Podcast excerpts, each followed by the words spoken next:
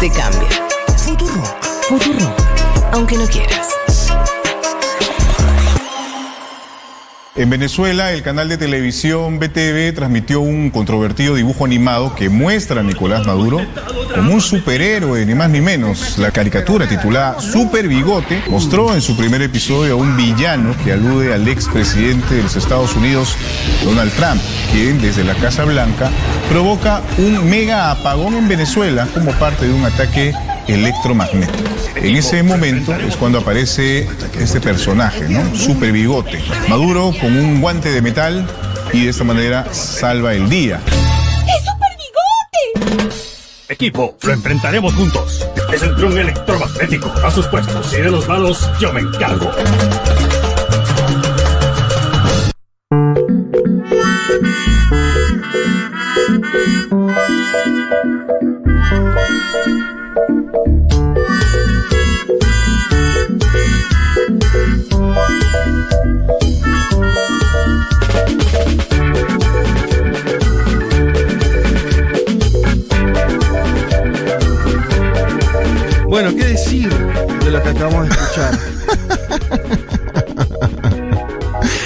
No decir, yo tengo varias cosas. ¿Ah, sí? Eh, o sea, muchas gracias. Primero estuve pensando cómo serían los otros superhéroes de otros presidentes o expresidentes, ¿no? Ajá. Si este super bigote. Bueno, hubo uno que se atragantó con un bigote, ¿no? En una fiesta de cumpleaños. O de un casamiento era, ¿no? Que casi se atraganta. No, no me acuerdo. El, su- el señor Sí. super escuchas. Sí, Mauricio sí, Macri. Sí, sí. sí. Eh, Sí, no me acuerdo cantando. Queen, ¿no? Cantando Queen. Después estaría Super Peluca, el de Donald Trump, ¿no? Super Mm. Peluca. Super Sombrero, Pedro Castillo, ¿te gusta Super Sombrero o es Sí. muy. Y ya los otros no sé. Menos mal que dijiste. Y todos serían de la Sombrero, Liga de la. Justicia, algo A- así. acá lo llamativo igual es que lo saca un medio estatal eh, venezolano. o no sé si es llamativo, pero bueno, lo saca un medio estatal venezolano. Yo O me sea, acuerdo. esto, pensé- esto- esto es real, esto es real. sí, Sí. no, claro, es un, claro. no es un chiste de internet. No, es No, un, no, no. un chiste de Twitter. Lo cual dice dos cosas. Una que están muy sobrados, ¿no? Que el, que el chavismo está en otra dimensión de lo que era hace 4 o 5 años. Porque eso vos lo sacabas hace 4 o 5 años. no, sé. ¿No sé? ¿Cuatro años? Digo que. Por ahí hace ocho. gua- No, no, cuando, cuando Guaidó se autoproclama, no podés sacar este spot. Este. Vos decís que están confiados. Es una muestra de confianza. Yo creo que este spot no lo puede sacar nunca. Igual. Bueno, también. Yo A lo Claro, o sea, es, lo, lo Pero- oficial implica que pasó por un equipo de asesores. O sea, Pero, un pará, equipo de pero no es un spot, chicos, ¿o sí? No, es no, algo spot que no, tiene eh. Bueno, continuidad. sí, no, Eh, no sé es, qué es- es. es algo que Es, basa. es la es un contenido. HBO, ahora que hace Es HBO un hace de todo, contenido de, es un- ahora- es un contenido de venezolana de televisión, ¿no? Es un contenido. Yo ahí pensaba, ¿qué otros líderes tuvieron caricatura en algún momento? Y me acordaba de Fidel en Los Simpsons, pero eso es otro, otro papel porque te ponen Los Simpsons, ¿no? Estás, estás jugando en una, No, bueno, una gran claro. liga externa. Sí. Ah, por más que te parodien, era Fidel, ¿te acordás en Los Simpsons? Sí. Aparecía en un capítulo. Yo creo que hay que mostrarlo para los que acá se enojan con samba. Yo que sé, tengo, comunidad. tenemos dos. O hacemos samba, que es un producto con mucha calidad, hablando de historia argentina, de un nene que va a la escuela. Encuentro esto, ¿no? O hacemos super bigote, que además hasta no habría ni cambiarle el nombre. Dejás el nombre, ¿no? No, acá por ahí es Super Litonevia, ¿no? Por eso super- puede ser super bigote, puede ser igual. Entonces, eh, yo mostraría, le, le diría, miren, no rompa la bola. Porque el plan B es este. Siempre se puede estar peor. El plan B es este. Y después otro que hay una cosa que pensé, me da mucha gracia, que es como. eh, ya la contradicción de la contradicción. Porque. que, que termina dando algún tipo de síntesis tentado, que no termina de entender cuál es, pero alguna da. Ay. Que es. Una cosa muy. Eh, Super Bigote es un personaje medio antiimperialista. Porque eh, lo Sí, que claro, llega a ver de la sí, historia. Pelea Con- contra. Combate a, la- derrota a al los funcionarios. imperialismo. Sí, a la Casa Le Blanca. gana a Donald Trump y a dos Es opositores como el Batman del, del Alca. Es como el Batman del Alcapero. De hecho, en un momento sale volando y choca como un avión. Es, es tremenda ese mapa. tal, sé si eh? la vieron. eh, si te haces todo ese- toda esa línea ya que, que te está yendo ahí para aquí, eh, usar como la fisonomía todo de los superhéroes norteamericanos, Ah, ahí está, mirá. eh, es la contradicción de la contradicción. O sea, ya no importa tal vez. Lo que estoy diciendo es una especie de sutileza en algo que no tiene... Para mí, yo te digo, están tan sobrados en ese punto Sí. de, de confiados, por ahí está mal lo que hacen, de que llegan a un punto que dicen, mirá, hasta le metemos un personaje que es de ellos y lo ponemos a Maduro, ¿no? Porque ese es, es llamativo, ¿no? Que termine siendo Maduro. Me parece que habla mucho de la política venezolana hoy, ¿no? Lo que. No sé, los yo lo- próximos años esto. No sé, Sí, son pero esas ¿quién, cosas. quién puede ser si no? No, no, no. eh, ser- tiene que ser él, claro, pero bueno. Yo lo dejaría en el terreno, o sea, elegiría meterlo como un capítulo más Ajá. de eh, lo que podríamos llamar el. ¿Cómo se llama? Este. El realismo mágico latinoamericano. Sí, entra. No, no. Pero Entra eh, perfecto. justo, entra como, como por un caño ahí. En esa, galería. Estamos defendiendo el derecho a ser libre. Rígida política de. I asked one of the top people in China. I'm going to deliver Brexit. Dicen que yo soy que más. The International Monetary Fund is also. Nuestra gran nación, que viva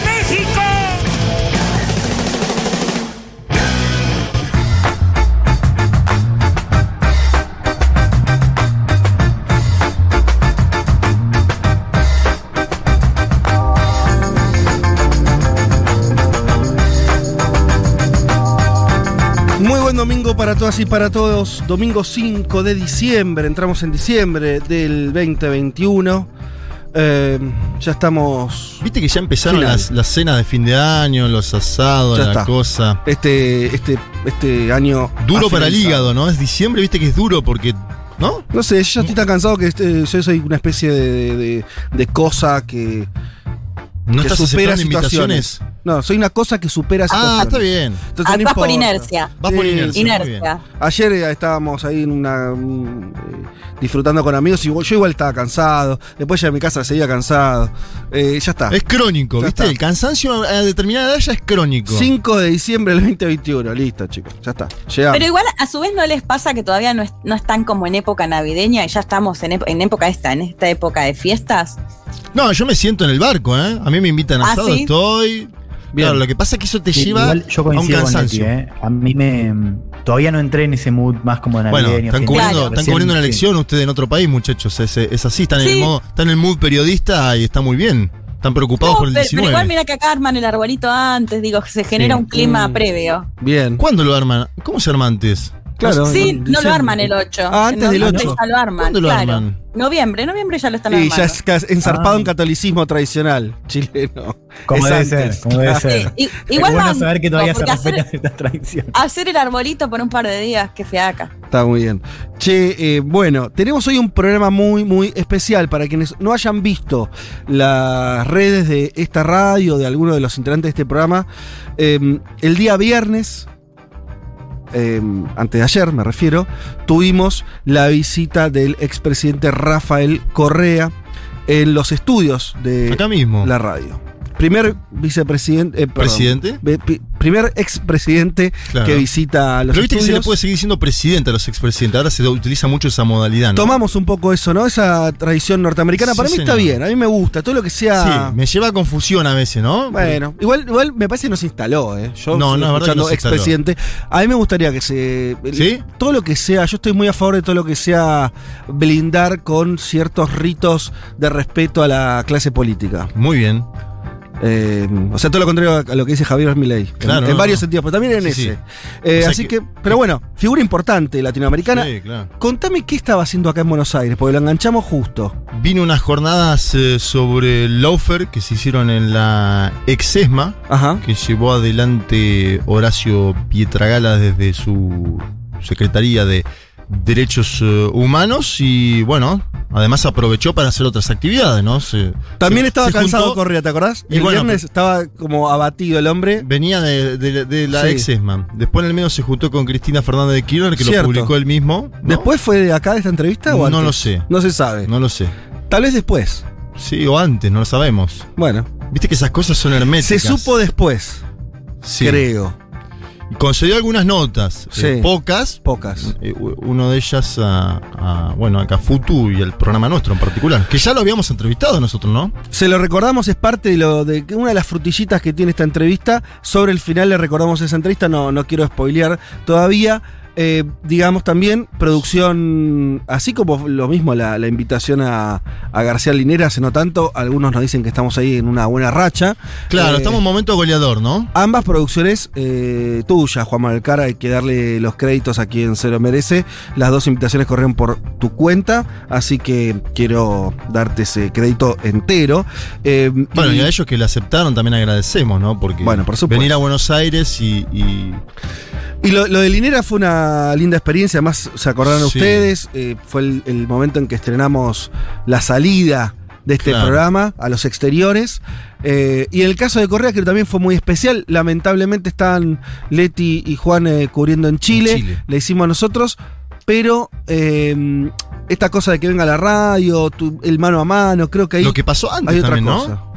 ¿La previa? Decilo. Y no nada, estaba había una banda acá tocando. Sí, porque en- estaba el programa después de la tormenta. Después de la tormenta, con eh, los Reyes del Falsete, Claro. una, una banda muy querida por Futurock, que estaba tocando en vivo. Muy buena banda de jóvenes eh, Sí. muy interesantes. Y el expresidente ecuatoriano llega y, y se, se manda a mirarlo desde el lugar donde están, eh, bueno, el- el- el- la pecera, ¿no? Sí, Eh, el control. el control, allí Mm. donde están las consolas, toda esa cuestión técnica. Y se quedó ahí mirando. Sí, se quedó un y- ratito. Claro, y sorprendió no solo a los conductores. Después entró al programa. del evento, entró al programa, saludó, habló, preguntó si era un banjo lo que tenían los, los de el falsete. Por eso todavía no sabíamos si íbamos a guardar el secreto. Y bueno, Ah, Correa sí. decidió por nosotros y- Claro. y, y lo, lo- lo hizo más público. Y Fue- anda a decirle que no a Correa. No, por Porque eso, Una cosa no. es No, no, no sabes, era una. Era- Correa, eh, entró como una Sí. tromba, Juan. eh, eh, se, se puso a jugar con, con la hija del matrimonio Mengolini Vázquez. Sí. El- alzó a Rita, sí. Ay, sí, una foto hermosa. La carita Claro. de Rita mirando. de Es como, en ese momento es como si, viste, como si se le activara el chip eh, político en campaña. Dijo, de pronto, ¿dónde está el bebé? Ahí. Dijo, lástima que no tengo los chocolates, porque claro, Total. de Bélgica, Total. dice que dejó muchos chocolates en México, en la cumbre del grupo de pueblo, y que se quedó sin chocolates, pero él le hubiera obsequiado un chocolate. Bueno, larga entrevista, interesante, creo que, hay varios puntos ahí. Eh, vamos, obviamente parte del programa va a ser eso, quédense atentos. De verdad me parece que dijo algunas cosas eh, sustanciosas que se corren bastante de lo que de lo que suelen ser declaraciones así más protocolares. Eh, habló de, de Ecuador, habló de, eh, de América Latina, por supuesto, sobre todo. Pero también tuvo mucha. Venía, el tipo venía eh, como muy manija con cuestiones con debates del grupo de teóricos. Claro. con debates de sobre el sistema político latinoamericano, sobre el rol de los liderazgos. Interesante, sobre la economía, sobre, sobre. las elites. le hicimos dialogar un poco con cosas que nos dijo Linera. No sé. Sí. Eh, todo reportaje es imperfecto por definición. Yo creo que estuvo bien y que, que le sacamos algunas cosas que para lo más importante, para los que están del otro lado, para ustedes queridos oyentes, eh, creo que les va a resultar eh, muy, muy jugoso. Así que bien. se enojó por alguna eso. pregunta, pero bueno, eso se van a dar cuenta ustedes. Bueno, pero está muy bien. Está muy bien también, claro. Tiene su carácter el señor. Claro. Sí. Che, eh, avisemos y- entonces. Estaba ahí físicamente también. ¿Cómo? No, digo, una cosa es eh, cuando se pone un toque áspero el reportaje, cuando está por Zoom o por teléfono. Claro. Me imagino, no sé, les pregunto. Creo que es otra cosa ver a Correa un toque enojado en vivo, ¿no? No, me- un tipo eh, Sí, sí. grandote. mueve la patita, mueve ruge las también. manos. Sí, eh, Por que- eso. Es intenso. No, sí, esa, eh, es verdad que hay una cosa ahí de cómo. Te la regalo. Sí, sí, eh, de cómo mm, es difícil eh, llevar el reportaje para donde vos querés cuando con, con personajes así, bueno. Claro, es- porque hay, una negociación, decía, yo no les quiero dirigir la entrevista, pero... hay una negociación implícita en cualquier Sí, entrevista. Claro. Acá más, cuando del otro lado, bueno, claro, es un tipo poderoso que manejó un estado durante 10 años. Bueno, sí, por supuesto. Pero, mm, pero creemos que salió algo, algo piola. Che, Aceptó algunas críticas que le hemos hecho públicas, ¿no? 11 40 66 000. Eh, así que ya como lo hacen todos los domingos, escríbanos, escríbanos, díganos de dónde nos están escuchando, si están prendidos, si, Fotito del lugar. si están expectantes también, fotito, expectantes de lo que eh, tenga, nos haya dicho Correa. Y esa va a ser una parte del programa. Por el otro lado, tenemos, como viene siendo costumbre los últimos domingos, a Leti y a Juan desde Chile. Y esta vez, eh, dígame, pero cada uno ya hizo un laburo más eh, en profundidad.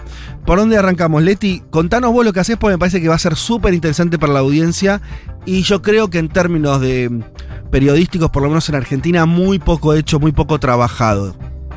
Sí, vamos a hacer lo que venimos haciendo, que son los perfiles, y en este caso particularmente hoy lo vamos a hacer sobre el candidato Gabriel Boric.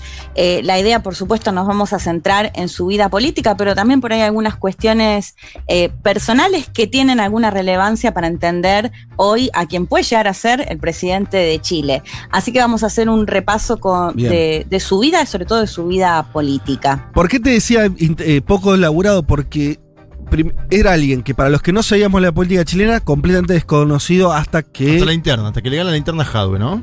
Yo te diría que para el público argentino, Más, hasta ahora. recién cuando empezó la campaña presidencial, Sí. y hasta te diría cuando salió segundo en la primera vuelta. Está bien. Para mí recién en las últimas semanas, el nombre Gabriel Boric, alguien que es más o menos informa, porque Claro. eh, re- empieza a resonarle algo. Ahora, ¿por qué me parece que, que es importante tu perfil de hoy? Porque parece que eh, si uno rasca no hay mucho, no se sabe tanto de ese personaje, entre otras cosas porque es alguien que tiene 35 años, o sea, no tiene trayectoria política prácticamente, muy Sí. joven.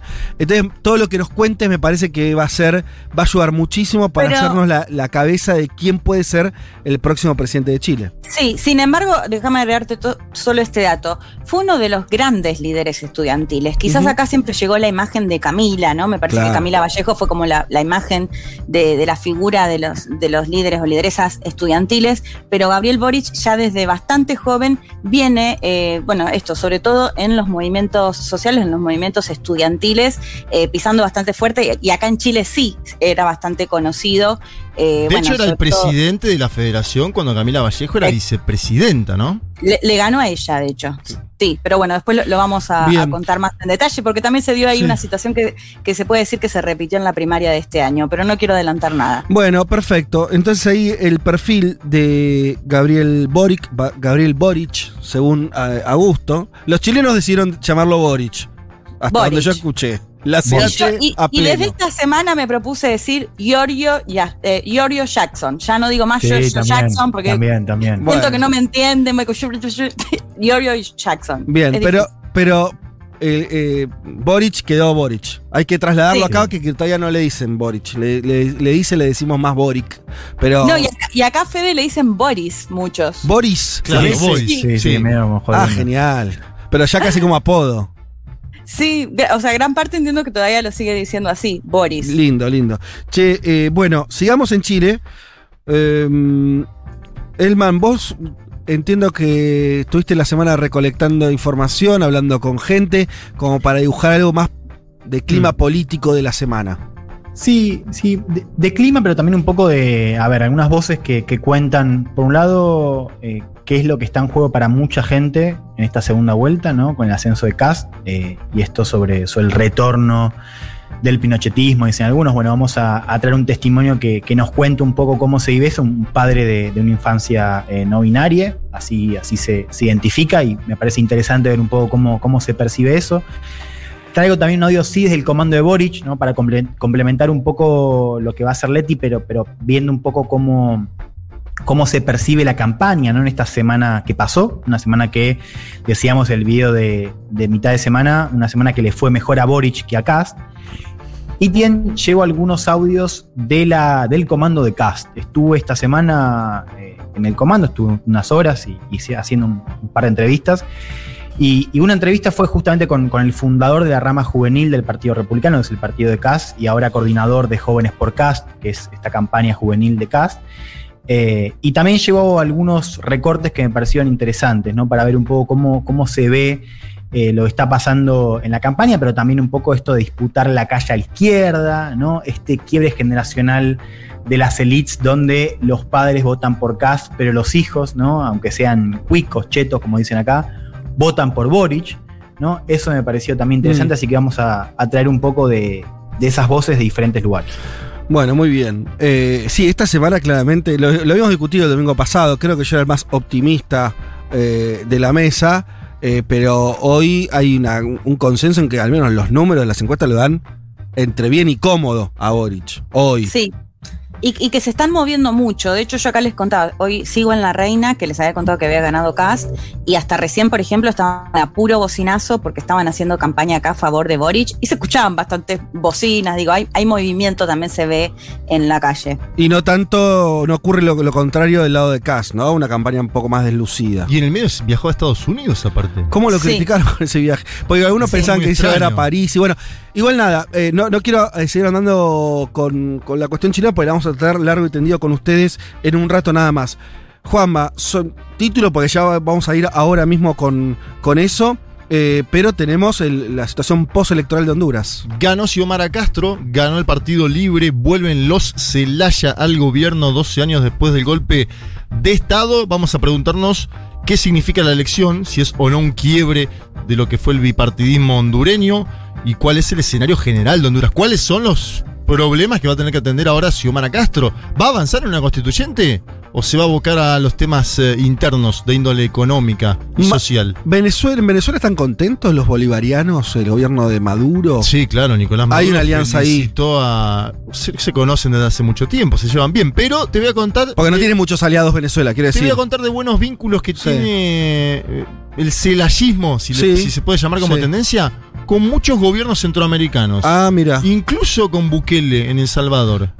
¿Qué tal? Ah, o sea, es, es un. El celayismo es ancho. Puede ir desde Se lleva, Ortega a Bukele. se lleva bien con ambos y por eso creen los Estados Unidos de América, algunos factores de poder en Estados Unidos, que puede cumplir un papel de estabilizador. Otros dicen, no, No. viene con la izquierda. Sí. Bueno, hay un debate.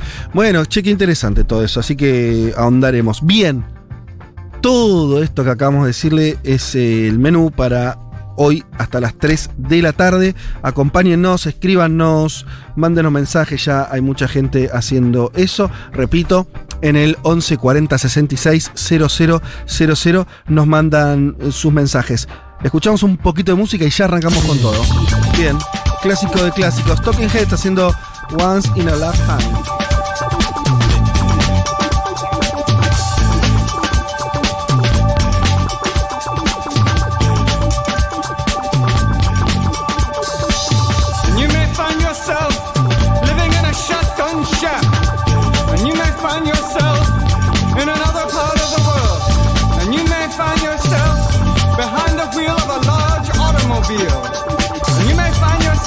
A beautiful house with a beautiful wife. And you may ask yourself, well, how did I get here?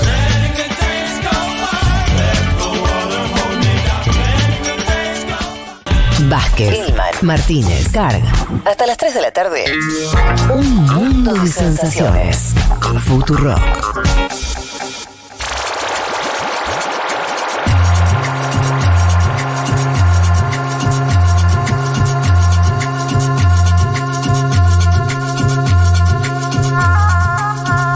Aquí estamos recibiendo mensajes. Me encantan los mensajes un tanto extraños, A ver. como el siguiente. ¿Cuál? Hola Futu, acá en la ruta brasileña, último tramo Buenos Aires-Sao Paulo, Bien. luchando con eh, la señal de internet para escucharlos. Un beso a Joaquín Tira. bueno, Te amo, mi amor, gracias por todo. Nata. Joaco, te mandan un saludo desde Brasil Claro. a San Pablo. Es lindo estar viajando a San Pablo en este Hermoso, momento. ¿no? hermoso. Suponemos que, que Joaco es nuestro oyente. Eh, ¿Vieron la cantidad de gente que nos escribió esta semana en Spotify? Increíble. Sí, ah, porque, porque pasó lo del año, ¿no? En los eh, podcasts más escuchados del año y ahí tenemos un segmento de gente que nos escucha en la, en la semana, ¿eh? Y varios ponían que los domingos ahora se los toman con más tranquilidad, que por ahí salen a hacer algo, pero que en la semana no se escuchan, lo cual está bueno también. Estuvimos hablando mucho de Chile y acá tenemos eh, un este, gente que nos escribe desde Valparaíso, Valpo. esperando Bien. que Leti y Juan vengan por la michelada, no se olvidan acá. Eh, Ah. dice, acá ha sido Ah, profundo en. Valparaíso. ¿Están yendo ahí? Hay, hay- Vamos eh, a ir. Vamos a ir. Sí. Ah, mira. Hay tres muchachas en la foto, según se las ve. Ah, Sí, sí. sí, lindas, sí, sí. ¿Saben? sí, nos Las invitaron. artistas. Mirá, mirá Juan Elman. Ana, Ana es una de ellas la que escribe. Hay tres chicas en la foto y Juan Elman ya dijo, ah, sí, sí, sí. pero señor, oíme, oíme. No, digo sí porque las reconocemos, ¿no? Led. Claro. Están yendo ya, para- ya nos ya no- escribieron. nos Están escribieron yendo para ahí. ¿Están yendo para ahí entonces ustedes? Vamos Y a ir, sí. Sí, Bien. sí. Cuando, cuando Leti se digna de hacer lugar en la agenda, eh, ya Ah, que un fin de tiene una semana. agenda complicada, Leti, ¿no? Y no, es increíble. La señora está de viaje, pero de pronto tiene toda la. toda No, bueno, pero es que si vamos a Valpo quiero dedicarle un par de días. Nos escriben a, a desde- quedarme allá en Valpo. Nos escriben desde Uruguay. eh, hoy hay elecciones internas en el Frente Sí, Amplio. señor, en el Frente agregan. Amplio, claro. No, las, no tocaré, no será parte de nuestro temario hoy. Seguramente vamos a hablar algo la semana que viene. Saludos para todos y para todas. eh, en la foto nos dicen. Bien. Un saludo. Eh, así estamos. Hay mucho, mucho mensaje, mucha expectativa por eh, la entrevista a Rafael Correa. Nos metemos rápido en lo que dijimos, la primera cuestión eh, sobre la- las elecciones en Honduras. El resultado un poco no sorpresivo, digamos, porque ya se sabía. Vos me dijiste por, eh, WhatsApp eh, que te llamaba la atención que las encuestas en este caso le habían recontrapegado. Sí. Y es extraño, ¿no? Porque Sí. en no, no suelen acertar y acertaron acá. ¿Con quién ganó? ¿Con la diferencia? Sí. Me parece que y y hay varias cuestiones para desandar de la elección en Honduras, que fue tan categórico el triunfo que se normalizó todo en un punto. Claro, ¿sí? claro. Porque elecciones en Honduras Sí. con cinco puntos de diferencia No. es caos. Sí. Eh, elecciones en Honduras con 20 puntos de distancia y ganando además las principales ciudades, ¿no? Ajá. Tegucigalpa, San Pedro Sula, le da a Xiomara Castro la posibilidad de, bueno, asumir el próximo 27 de enero. Será presidenta, la primera presidenta de la historia de Honduras, la primera presidenta electa en América Latina y el Caribe desde Michelle Bachelet, creo que fue la última, si mal no me falla la memoria. Viste que estábamos en una seguidilla de hombres. Sí. Eh, bueno, Bachelet fue posterior a, Cris- a Cristina del 2011. Sí, el segundo periodo de Bachelet es eh, posterior. Yo uno, Eh, yo uno ya, ya las cosas que. Sí, ya se pierde, Sí. pero Nos Pero bueno, por ahí. asumió, Sí. claro. Bueno, ¿cuál- 2017 fue la. ¿Cuál es el Claro. escenario general de Honduras? Eh, primero hay que decir, y, a- y acá voy a, a- a un comentario politológico. Esta elección supone un quiebre, no me gusta decirle fin, porque, pero un quiebre al menos a lo que se ha conocido eh, como el bipartidismo que alternó gobiernos en ese país en las últimas décadas, porque incluso Zelaya fue electo por el Partido Liberal, acordate. Zelaya, eh, durante su periodo de gobierno, es electo por el Partido Liberal, de esta formación Sí. surge, y después está el Partido Nacional, por otro lado, que es la formación de Juan Orlando Hernández. Escenario general en Honduras, un país que tiene índices de pobreza que solo supera Haití, que tiene narcotráfico, que tiene crimen organizado, que tiene fuertísima migración, esto es histórica, pero está acrecentada en los últimos años y hay un ejemplo concreto que se nos viene a la mente y que cubrimos en este mismo programa, que fue la caravana migrante del año 2018. En ese contexto de impugnación al sistema político, podríamos decir en su conjunto, de impugnación a los actores tradicionales, surge la candidatura de Castro y con un pedido que estabilice la situación general, ¿sí? Que estabilice la situación general. Eh, además, obviamente, una coalición de gobierno que va a ser amplia, porque tenés al Partido Libre y tenés a otros sectores, después te voy a contar cómo es esa, ese mano a mano. Bueno, una cohabitación va a haber, ¿no? Ajá. Cómo hay cohabitación en Bolivia, cómo hay cohabitación o la vía en Perú, cómo hay cohabitación en la Argentina. Son gobiernos eh, progresistas que llegan con sectores más de izquierda. Con y- heterogeneidad hacia su interior. Sí, más de izquierda y más de centro. Pero también Sí. eso le da la posibilidad de vencer de forma contundente y de garantizarse ser gobierno. Bien. ¿no? Vamos a escuchar un eh, primer tramo del discurso de la presidenta electa de Honduras. Estoy hablando de Xiomara Castro, que el domingo por la noche decía todo, bueno, to- todo lo que tiene que hacer de acá en más y se despedía con una frase muy particular. A ver, escuchemos. Fuera la guerra, fuera el odio, fueran los escuadrones de la muerte, fuera la corrupción, fuera el narcotráfico y el crimen organizado, fuera las sedes, no más pobreza y más miseria en Honduras. Hasta la victoria, siempre unidos, pueblo,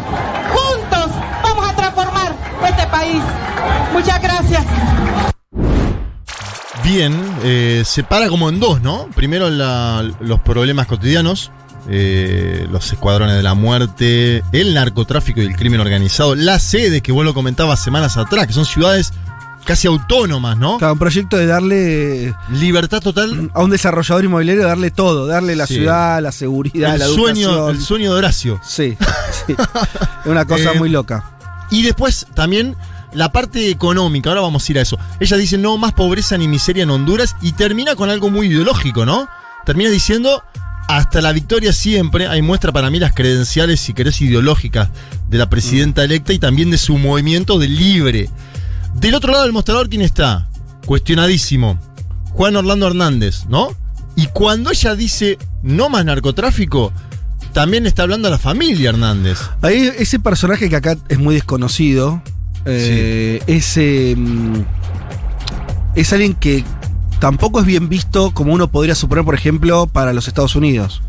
Y no, porque eh, fue condenado el hermano eh, por un juez de Estados Unidos a cadena perpetua. El Eh, hermano. Sí, Tony Hernández, el hermano. Me Y- encantan los nombres que tienen igual, ¿eh? y, y hay ahí, eh, se lo señala siempre por debajo a, a Juan Orlando Hernández de estar vinculado de alguna otra forma a la propia administración eh, del narcotráfico en, en Honduras. No, estaba justo abriendo un portal y por eso salió eso que... A ver, decíamos, la última elección, cuando nosotros lo entrevistamos a Celaya, en ese momento, que Celaya estaba en un auto acá, Sí. año 2000, creo que 17 o 18, eh, la constitución no avalaba que Juan Orlando Hernández se pueda presentar, pero sí lo hizo un fallo judicial. Ajá. Y por eso ganó. Ajá. Esta vez fue tal la victoria de Castro, el- en- te diría en volumen, en densidad geográfica, que el presidente de funciones salió a felicitarla. Vamos a escuchar al propio Juan Orlando Hernández hablándole a la presidenta electa A de ver. Honduras. Y los resultados reflejan que la señora Xiomara Castro ganó las elecciones. Quiero felicitarla por este medio, por su triunfo electoral. Así como quiero felicitar a todos los demás candidatos, a diputados y alcaldes que con su participación en este proceso mantienen viva nuestra democracia. Y desde ya he conformado un equipo de transición que facilite al nuevo gobierno asumir labores en tiempo y forma. Confío que las nuevas autoridades continuarán consolidando los avances que esta administración ha alcanzado en los últimos ocho años. En mí tendrán siempre un ciudadano dispuesto a trabajar por el bienestar de todos. Dios bendiga a Honduras hoy y siempre. God bless Honduras, ¿no? Al final, esa cuestión de Dios, atención permanentemente en todos los discursos. Em, ¿quién- Juanma, perdón, Dale. pensaba en que en la elección del 2017 no solo eh, Hernández quedó, digamos, o fue cuestionado por esto de que no podía acceder a un mandato y, bueno, finalmente lo hace igual, sino además directamente denunciado por fraude. Digo, en esto que vos decías, Sí. qué importante es que le haya sacado directamente 20 puntos para que no quede ningún tipo de dudas. Pero esa elección también quedó muy marcada, o al menos denunciada, por eh, fraude directamente. Sí, yo esa elección la cubrimos y nos fuimos a dormir con eh, la formación opositora liderando el conteo. Claro, narrala, Hubo ¿no? un apagón. Exacto, que ahora Lo hemos sacado, decía- también eh, hemos en sacado esta radio. al actual vicepresidente. Y candidato del 2017 que dice la. Sí, eh, señor, empresario, conductor Claro. de los medios de televisivos, Sí, ¿no? sí. Una especie de Marcelo Hugo hondureño. Quien perdió con Castro es Papi Asfura, y le digo Papi porque ese es el apodo que se lo conoce y porque su- Amo. su eslogan de campaña es Papi a la orden, o así fue. Ay, me encanta, me Eh, encanta. bueno, durante la semana Papi Afura se juntó con la presidenta electa y con la familia. Vos sabés que los Celaya son un clan importante de la política hondureña, entonces fue a la casa y vio a todos, este señor Papi Afura. Y lo hizo, y atención, porque este es el otro dato interesante. Fue tal la victoria que este- se habían procesado apenas 50% de las actas, 52, cuando él va y se junta con Xiomara Castro. El tipo dice, ganaron en toda la ley, ganaron en toda la cancha. Es un inicio de transición que dista bastante de lo que pasó en las anteriores elecciones de Honduras, como decíamos antes. Escuchemos a este señor Papi Afura porque vuelve y vuelve con esto de Dios y ahora voy a darle una explicación a eso. Quiero decirles que hoy me reuní con Xiomara y toda su familia. Fui a su casa para felicitarla personalmente. Ahora quiero decirlo públicamente, que la felicito por su triunfo y como presidenta electa, deseo que Dios la ilumine y la guíe para que en su administración haga lo mejor para el beneficio de todos nosotros los hondureños, para lograr ese desarrollo y los anhelos de democracia. El país necesita reconciliación, unidad para lograr la armonía y el trabajo que es el camino que nos llevará al desarrollo que todos anhelamos. Bueno, ahí estaba. Eh, lo de Dios es impresionante. Aparece en casi todos los discursos. Creo que tienen que ver ahí con un pueblo muy creyente, ¿no? Eh, un pueblo históricamente católico, que ahora puede estar derivando también en formaciones eh, evangélicas también. Atención a eso.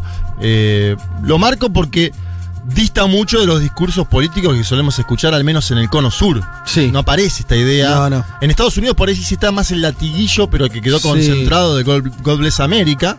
Eh, a- atención acá, ¿no? A esto, bueno, una permanente alusión a... Y, y- y que no tiene límites ideológicos. Lo usa eh, los Ortega Nicaragua. Sí, señor. También. Sí, eh, la derecha centroamericana también. Esto que vos decís, ¿no? Todos adentro. Transversal total. Transversal. Eh, en la plataforma de Libre apareció una idea, Asamblea Constituyente. Bien. ¿Qué pasó esta semana? ¿Qué pasó? Mel Zelaya dijo, muchachos, no hay condiciones. A ver, Ah. escuchemos. La Asamblea Constituyente es una propuesta de partido, pero cuando concretamos una alianza con círculos de centro y derecha, la Asamblea Nacional Constituyente en este momento no hay condiciones para desarrollarla, será en, otro, en otra ocasión. En este momento no es una propuesta que está vigente, ha sido prácticamente eh, digamos, consensuada a través de realizar una democracia participativa, que viene siendo lo mismo, una democracia directa, de consultas populares, de plebiscitos en forma permanente, o sea, al estilo de otros países desarrollados, Honduras entra en una nueva etapa con estas propuestas que están concertadas en, en la alianza de oposición que se ha suscrito y es la que gana contundentemente las elecciones. Bien, ahí estaba Celaya bajándose, de fondo se escuchaban a- algunos bocinazos y demás de propio de la... Es particular porque yo escuché a Xiomara en el último tramo de la campaña que también había llegado a nombrar todavía la constituyente. Sí, es parte eh, de un diálogo, porque mm, Nasralla, que es el candidato que mencionábamos antes, candidato a vice, se suma en el tramo final, hace un mes, ¿no? Claro. Ah, y ahí Celaya dice negociemos eh, Ahí- esto. La lectura de fondo también me parece que sí estuve consultando el entorno de Libre. Me dicen, una constituyente ahora puede tensionar la cuerda del nuevo gobierno. eh, las prioridades son economía, salud, deuda externa, gravísimo escenario, crisis educativa eh, y además eh, vacunar a la población. O sea, están con, con problemas, el 40% de la población vacunada. Ah, mira. 40. Entonces Xiomara Castro que dice, vamos a hacer gestiones con China y con Cuba para garantizar el acceso a las vacunas, hay que ver si eso avanza o no. Estaba el tema de las relaciones con China, totalmente estructural eso. Bueno, claro. Porque to- era uno de los pocos países que reconocía a Taiwán. Sí, señor. De hecho, el, eh, Hernández había viajado a Taiwán en medio de la campaña, estaba Sí, todo señor. eso, o sea que ese ya es un giro geopolítico también. Y habría que ver cómo impacta eso con Estados Unidos, porque Claro. lo que Claro. me dicen también es que Estados Unidos podría llegar a mirar a Honduras como un factor de estabilización en Centroamérica porque el, eh, el celayismo, Castro y Celaya se llevan bien, tanto con Ortega en Nicaragua como con Bukele en El Salvador, o al menos tienen puentes tendidos. Cosa que Estados Unidos hoy está detonado con ambas administraciones. Estados Claro. Unidos está Claro. Es que Juanma, pe- pensaba, no sé si coinciden, que Celaya debe ser uno de los pocos mandatarios que asumió un poco más de centro derecha y termina bajando un poco más de centro izquierda, ¿no? Sí. Digo, en general Sí, suele pasar total, al revés. Total. Sí. Es un recorrido bastante particular el que hace él. Claro. Está bien lo que dice eh, Leti. Es- eh, eh, eh, él, él asume como uno de los políticos más tradicionales, familia eh, de, de estancieros, creo, ¿no? Con campos, yo qué sé, y termina con un discurso más. Porque se pega bolivariano. también a un clima general, De época. de época. De época, sí, eso iba a decir, ¿no? Hay como un síntoma Claro. en ese momento, ¿no? Con. Bueno, y que también terminan sí. siendo quienes condenan el golpe de Estado, ¿no? Sí, claro. Vamos al final de la columna porque quiero meter el último bocado que tiene que ver con eh, esta. Intenta construir una parte de la prensa concentrada hondureña, una, ya una disputa entre la presidenta electa y el vice, ¿sí? Porque son de formaciones distintas.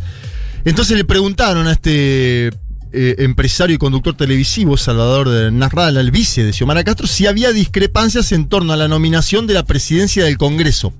En definitiva, lo, lo van a consultar, fe de compañeros, sobre cómo va a ser esta cohabitación próxima de esta coalición, cuál va a ser su papel como vice. Él dice, no tengo discrepancias con Celaya, señala a Celaya como el líder de ese espacio, aunque es enfático que va a ser el que nombre a él la conducción del, eje- del legislativo próximo, ¿sí? Que también es un punto importante en, obviamente, estos gobiernos de coalición. Escuchemos ese mano a mano que tenía con algunos periodistas en Honduras. tan cierta es una información que había trascendido que ya existían discrepancias entre Libre y el partido Salvador de Honduras porque no quería ceder la, la presidencia del Congreso. Nada que ver, por favor. ¿Quiere que llame a Mel ahorita? Por favor, hombre. Mira, ¿Quién va a ser el presidente de El- del Congreso? el presidente o presidenta del Congreso la va a decidir Salvador Narrala. Ya, ya tiene nombre, Salvador Es- Narrala. no puedo darlos. No los voy a dar hasta el mes de enero. Mi relación con Mel Zelaya es excelente y todos los días nos reunimos y nos morimos de la risa de las especulaciones. Me Bien. encanta. Es una, una versión centroamericana de lo de Cristina y Alberto. Pero dice, no digas, ¿eh? ¿Eh? Me encanta. Hermoso. Eh, eso pasa en muchos países, Fede. Sí. Me parece que son múltiples los desafíos de Xiomara Castro, un país con escuadrones de la muerte, con narcotráfico, con crimen organizado, con deuda externa, con 70% de la población en la pobreza. Tiene laburo, va a tener laburo. Es una changa complicada, como diría Mujica, ¿no? Nada Sí. que ver, por Linda botonera, David Eskenazi, nada que ver de Salvador. Bueno, vamos a ver cómo sigue la situación. Se votó un cambio, hay cierto optimismo también por eso. Y ahora deberán enderezar esa nave y conducir. Asumirá a, a fines de enero, el próximo 27 de enero. Eh, Bueno, muy bien, ahí entrando entonces ya en lo que es eh, lo que va a ser el nuevo gobierno de Honduras. Tanda y volvemos. Un, mundo- un mundo de sensaciones. Vázquez, Carg, Martínez, Elman. Información justo antes de la invasión zombie. Un mundo de sensaciones. Vázquez, Carg, Martínez, Elman. Un programa que no quisiera anunciar el comienzo de la Tercera Guerra Mundial. Pero llegado el caso, lo hará.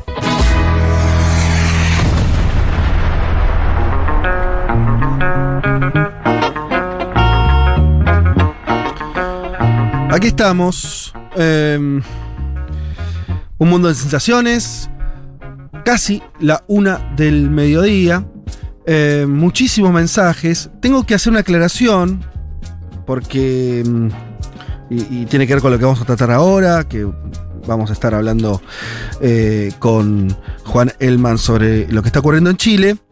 Me escribe Cots, la abuela de Rita, ¿eh? la mamá de Julia, que eh, ¿Qué nos chile- dice? chilena ella además, así que con mucho conocimiento de causa, Claro. dice, es Boric. No porque se les cantó a los chilenos, sino porque es un apellido yugoslavo, se pronuncia con CH al final, Muy bien. igual que Djokovic. Claro. Claro, sí, sí, sí. Eh, O así sea que, yo cuando lo decía bien y ustedes me cargaban, ¿se acuerdan cuando decían todos No, yo- Boric? No, No, decías no, Boric, sí, Juan, es me verdad. Es que Nazi- es que- Boric. No, Quiero no, decir no. que con Juan Elman desde el comienzo dijimos Boric. Bueno, Sí. están dando vuelta la película, chicos. Acá tengo a que Eskenazi. No, la- esto está todo grabado. No, Sí, no. lo vamos a buscar porque Juan, lo tengo a Eskenazi acá. Ya está buscando, de hecho, Eskenazi. Juan, De- Juan, es más, vos, vos era, decías, no, no, yo le voy a decir como Sí. quiero, decía. Le decía, Sí, yo me Es le- acuerdo. Boric. perfecto. Yo no voy a decir Boric porque se puede decir de dos maneras, decía vos. ¿Me Bueno. Leti? Lo- No, totalmente. de hecho, yo dije cosas, que incluso sumemos Bachelet también y le digamos Bachelet y no Bachelet, que no sé por todo lo que, Claro. todo lo que eso- quiera. Michelle Bachelet, Eso es porque- cuando acá dicen Michelle Bachelet. Bueno, pero eso, claro, Bachelet es porque en Chile se le dice a todo con ese, ¿o no? Bueno, no, sé. No, acá le dicen A la que se Bachelet. acaba de subir, Boris. qué bárbaro. Yo lo que, Boris. lo que estoy dando es información, a diferencia de todo de la, eh, la Vos discusión de das- ustedes, exacto, algo discusión empírico. precisa que viene de alguien Le mandamos que un gran abrazo, un gran abrazo. Entonces, como es un apellido Sí, eh, croata, serbio, eh, eh, claro, eh, croata. Sí. Es de eh, Punta Arenas, agrega además, Cots agrega, es de Punta Arenas donde hay una colonia grande de origen yugoslavo, ¿sí? Sí. Eh, así que se acabó el debate, hay que informar también a, Ganaste, gol. a los medios argentinos, a todos los que no sabemos cómo decir el apellido, se dice Boric y se acabó el asunto. Eh, perfecto, bien. Dicho esto, si les parece, eh, metámonos entonces en la coyuntura chilena. Chilena. Eh, ¿Por dónde querés arrancar, Elman? ¿O con quién estuviste hablando? ¿Qué estuviste haciendo? Contanos un poquito. Eh, ¿Mucha conversación? No. Sí, sí, fue una, o sea, como con entrevistas así pactadas, o sea, académicos, un sociólogo que, que tenía esta idea de la restauración conservadora, ¿no? Hablando un poco de, de cómo Él decía que el, que el hechizo del estallido social había terminado, ¿no? Una idea que un poco comentamos así por arriba cuando hablamos de las elecciones. Eh, con la gente de CAS también estuve en, el comando, con gente de Boric, ¿no? Y después eh, hablando con la gente acá en la calle, ¿no? En general lo que hemos visto, que lo hablamos también la semana pasada, pero creo que se vio con, con esta también, eh, es esta movilización, ¿no? Muy fuerte y espontánea, ¿no? Digo espontánea porque en general, no sé vos, Leti, pero yo he visto como muchos casos y he hablado también con gente que se estaba movilizando por su cuenta, es decir, no estaba siendo parte de algún tipo de movimiento orgánico dentro del movimiento de Boric. Claro. Eh, e inclusive gente que hablaba mal de Boric, inclusive gente que no fue a votar en primera vuelta y ahora va a votar en segunda y se está movilizando Ah, eh, por este temor de que gane Castro.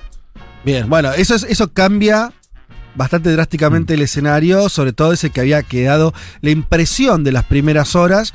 Decía, lo hemos discutido acá, había opiniones distintas, pero eh, ese primer escenario donde la, la primer, la- la- la- el primer puesto de, de Cast había asustado mucho. Claro, la noche misma del domingo, ¿no? Asustó muchísimo la imagen. ¿Eso Sí, cuánto bueno, cambió entonces en los últimos días, Juan? Eso ya. ¿Cómo? ¿Cuánto cambió ese temor de esas primeras horas después de la primera vuelta al- a lo que conversaste y hablaste vos en los últimos días, ya con las encuestas poniendo a Boric en un primer lugar muy claro? y yo creo que el, temor sigue, eh, yo creo que el cambio, y un poco también por la dinámica de la campaña en los últimos días, que después le vamos a comentar, eh, creo que, que eso que se percibía mucho los primeros días, digo, vos hablás con gente, gente que votó por Boric, o incluso gente que, que, que votó por otros candidatos, pero que va a votar ahora por Boric, eh, había como la sensación de que, de que Kass estaba mejor posicionado para ganar. Y yo creo que eso hoy cambió. O sea, hoy el clima que se respira en Santiago, y te digo más, uno lee, uno abre el Mercurio, abre la tercera, y ya empieza a leer a editoriales de derecha, ya descontando la victoria de Boric. ¿No? Y, y- y hay un factor muy importante que se vio en esta semana que yo creo que fue, diría, una de las claves, esta cuestión del voto femenino. No sé si vieron lo que pasó con, con el audio de Johannes Kaiser, este diputado Sí, muy misógino, muy machista, muy xenófobo del Partido Republicano, que salió un audio horas después de la- del resultado de primera vuelta, donde él inclusive llega a cuestionar el voto femenino. Eh, bueno, ese tipo de actitudes, sumado a una polémica, una polémica que se dio en torno al Ministerio de la Mujer, que Kass había prometido eliminar, pero que después dio vuelta atrás y dijo, no, yo lo voy a mantener. Bueno, es un poco lo que dicen algunos, es que está distanciando a mujeres del electorado generalmente de derecha, que no va a ir a votar por, por Kass o que inclusive se propone votar por Boric. Eh, y, en Chile el electorado femenino siempre ha sido muy importante en general para, para la derecha eh, y en este caso las encuestas lo que registran es que a Boric le está yendo muy bien con el voto femenino, ¿no? una tendencia que, que ha aumentado en las últimas semanas. Muy Eh, bien. Y, y un poco... decía, De hecho, como el fue- sector que vota mayoritariamente a Boric. Sí, o sea, más del sí, sí, 60% de las mujeres votarían por Boric. Ok. Eh, sí, entonces no, no es que haya cambiado el temor, pero sí me parece que cambió un poco, o sea, que, que, que Casta parecía mejor posicionado en, en los días posteriores a la, a la primera vuelta y ahora un poco por lo que yo rastreé eh, es que el péndulo está a favor de Boric, ¿no? Eh, Claro. De vuelta a una campaña abierta, ¿no? Faltan dos semanas Sí. para las elecciones. Y después hay una cosa que yo vuelvo con algo que, que habíamos dicho la otra vez. Vos mirabas los números de la primera vuelta, no era un escenario donde Kass estaba para eh, holgado, porque tenía su- sus votos, que eran menos del 30%, y después le, le dio tan mal a Sichel, que era el candidato de centro de derecha, o de derecha, si querés, el, el de, de- de- de la derecha más tradicional. Entre los dos no llevaban una mayoría electoral. O sea que. Y, y ahí entonces empezabas a suponer que tenía que lograr rascar en los votos de París y en no se sabe dónde. Digo, había. No estaba muy claro. No es que había una. Incluso yo lo comparé, no sé si esto lo hablamos o no, con la votación del 2017, si no me estoy equivocando. Eh, no, anterior, anterior, 2000. Una elección donde ga- terminó ganando eh, Bachelet. eh, y donde vos- 2013 contra Matei. Claro, donde había, donde vos tenías una, una eh, en la primera vuelta había dos candidatos de derecha que sumados tenían 50 puntos. Incluso después pierde, eh, o sea, gana la centroizquierda. Quiero decir, este, este escenario acá era mucho más fragmentado, mucho más complejo para que Kass diga, listo, yo me quedo con todo esto y saco 50 puntos. Eh, pero bueno, eh, nada, continúa. Yo quer- quería decir eso porque me parece que, que también hubo a mi parecer, un temor un poco exagerado. Por ahí, por esa cosa del primer, primer lugar que asustó todo el mundo. Eh, sí, de todos modos, yo no sé cómo lo ves vos, Leti, yo no, no veo que ese temor sea exagerado, porque creo que la elección sigue estando abierta. Mm. Eh, sí me parece que ha cambiado un poco el clima, y creo que ese cambio de clima, si uno lo mira en términos de, la- de esa aritmética electoral, Sí. está más marcada por eh, la posibilidad de que vote más gente, no mucha más gente, eh, pero que vote más gente que no votó en la primera, Sí. que por esta traducción de apoyos de la centro izquierda, ¿no? de Ominami y de Proboste a Boric. ¿no? Va a decir Sí, que todos yo- los que los nuevos que van a votar van a votar más por Boric. Esto, esto pareciera estar pasando. Yo creo que va a haber un aumento de, de- de participación justamente por esto de, del, de la- Del miedo. de la- del temor de Claro. claro. Sí. claro. Claro, yo coincido con Fede en que quizás no está tan claro ese porcentaje altísimo, digamos, que votaría por, por Kass, como lo, lo mencionabas en otras elecciones anteriores. De hecho, creo que fue un golpe a la campaña lo que pasó con Sebastián Sichel, que es el candidato de Sebastián Piñera, esto que sacó un documento con condicionamientos para apoyarlo. Y, y eran condicionamientos fuertes, ¿no? Porque le, le pedía cuestiones bastante básicas del programa de CAS, como no retroceder en el aborto por los tres causales, incluso la unión civil entre personas del mismo sexo, pero también le pedía cuestiones como que retire de su programa, básicamente que no pueda interceptar comunicaciones telefónicas y detener a la gente en su casa. O sea, eh, digo, Le- bien le pedía poco, fuerte. claro. Claro, entonces me parece que ahí, o sea, si bien no me atrevería a decir que quizás alguien que votó por Sichel ahora va a votar por Boric, me parece que sí hay ahí un Mm. sector quizás de la derecha tradicional que igual se siente un poco incómodo con algunas de las propuestas de. CAS. Entonces me parece que ahí quizás le va a costar un poco, pero de todas formas tampoco, como lo dijo el propio Boric, igual a no confiarse, ¿no? A no confiarse porque además mucho lo que me repetían esta semana es, bueno, mira lo que pasó con Hillary Clinton y con Fernando Haddad en Brasil, ¿no? Se creían que les iban a ganar a Bolsonaro Total. y a Trump y no terminó sucediendo. Bolsonaro igual llega con una distancia mucho más grande, sacó 40 puntos ¿no? en la primera vuelta. Claro, sí, sí, estaba más cerca. Claro. Estaba mucho pero, más cerca. Pero Juanma, ¿te acordás que, que la idea era un poco, no, no va a ganar, no va a ganar, ¿no? Sí, sí, sí, sí. Sí, sí, el- de hecho fue la campaña del LNAO, que en las primeras horas, Claro. cuando pasa Kass, nos parecía que venía ese lado, ¿no? Esa campaña de parte de Eh, Boric. eh, eh, Juan, Claro. eh, ¿cómo pegó algo que pasó esta semana? El viaje a Estados Unidos de Cast, que fue a- ahora, fue hace unos días. eh, estuvo, no sé si dos o tres días Dos afuera. días. Dos días en Estados Unidos. ¿Cómo que eso? Sí. ¿Qué onda? Sí, a ver, yo creo que un poco aumentó la percepción de que la campaña no arrancó bien, Mm. ¿no? Es decir, no, no no creo que haya causado un gran revuelo. Eh, sí me, me parece que aumenta esto de, bueno, que, que- que empezó con el pie izquierdo, ¿no? Cast en estas primeras semanas. ¿no? ¿Para, Estados fue? Unidos- ¿Para qué fue, che? ¿Para qué fue eso? Bueno, a ver, mira, el, el oficial es, a ver, estuvo con empresarios, estuvo con Marco Rubio, eh, un senador de, de cada vez más alto perfil, ¿no? En la altura derecha de Estados Unidos, eh, y muy vinculado a América Latina, ¿no? Eh, Marco Rubio por Cuba, por Venezuela, pero diría que en general. Y después el rumor que circuló fue que se fue a juntar con París, y de hecho hubo por varias horas un rumor instalado en medio de la red de que había un principio de acuerdo entre Cast y Parisi para desbloquear el apoyo de, de Parisi a Cast. Eh, esto fue desmentido, o sea, hoy, de hecho hoy debería estar Cast en Bad Boys, que es el programa que, de streaming que tiene Parisi, Sí, a Boric señor. le tocaría en la semana. Eh, así que bueno, también un poco el, el viaje fue un poco opacado por ese rumor de que se había juntado con, con Parisi, eh, pero yo creo que el impacto principal es esta percepción de que, de que la campaña no, no arrancó bien. A ver, quiero que empecemos a escuchar algunos testimonios. Vos, Fede, me preguntabas por la cuestión del temor y yo te decía esto de la movilización eh, contra Cast, inclusive en gente que, que puede no estar tan representada por Boric. No digo que sea este el caso que vamos a escuchar, pero sí me parece que es un síntoma general. Y quiero que escuchemos a Eneas Espinosa. Él ahora se va a presentar, pero, pero él es fundador de una red de sobrevivientes de abuso en espacios institucionales en, en Chile. Eh, Y yo le pregunté un poco de, bueno, qué es lo que estaba en juego eh, en esta elección con la posibilidad de que Kass ganara las elecciones, y esto me respondía. Mi nombre es Eneas Espinosa, eh, yo soy fundador de la red de sobrevivientes de abusos en entornos institucionales en Chile y soy papá de una infancia no binaria. A nosotros como familia nos preocupa muchísimo la posibilidad de que Cast sea presidente por varias razones. Primero, entender que el sistema presidencialista chileno es profundamente presidencialista, más que su excelencia es su majestad el presidente, y él sin apelar a superpoderes ni nada especial, simplemente con, con sus poderes normales, puede por decreto tirar por tierra y modificar cuestiones curriculares, cuestiones de inclusión en el sistema educativo, que han sido conquistas de años de luchar por las diversidades. Él las puede dar de baja con una firma, el primer día con un decreto y volver a los tiempos más oscuros en donde lo binario era lo único aceptado.